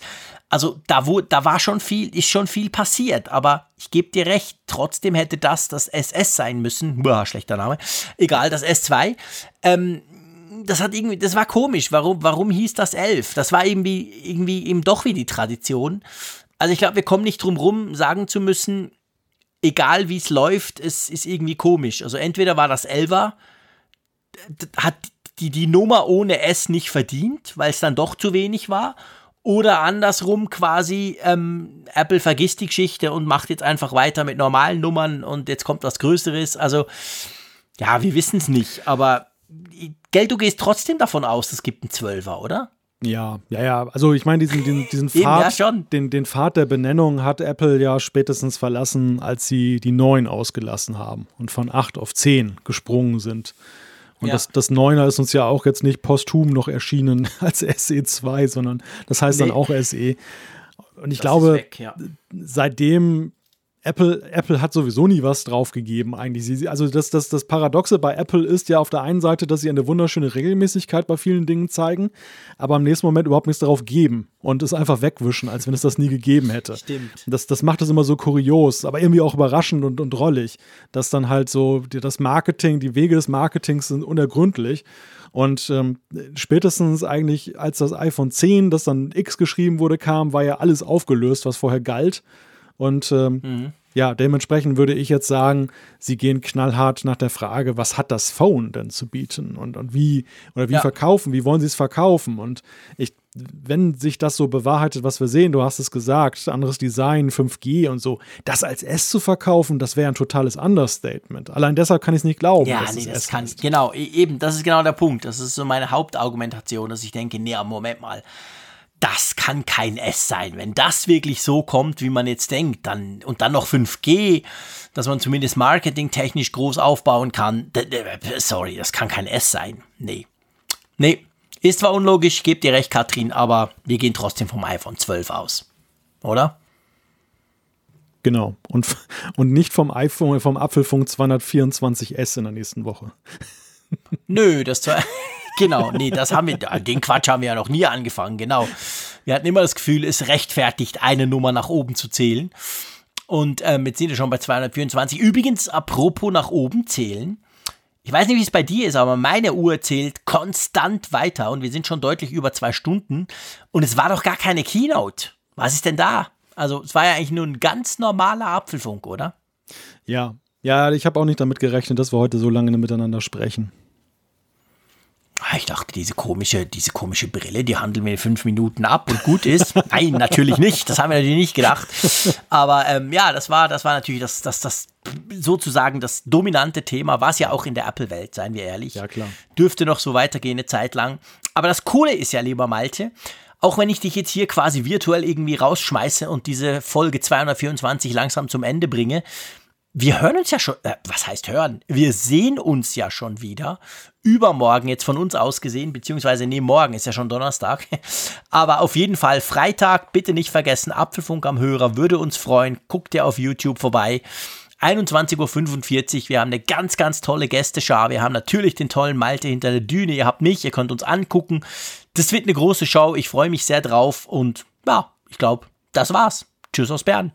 Genau. Beim virtuellen Apfelfunk gilt kein Versammlungsverbot. Seid dabei. Bis dann. Tschüss von der Nordsee. Interessante Gäste, spannende Themen. Das ist Apfelfunk am Hörer. In unserer Videoshow auf YouTube kannst du live dabei sein. Schalte ein. Apfelfunk am Hörer.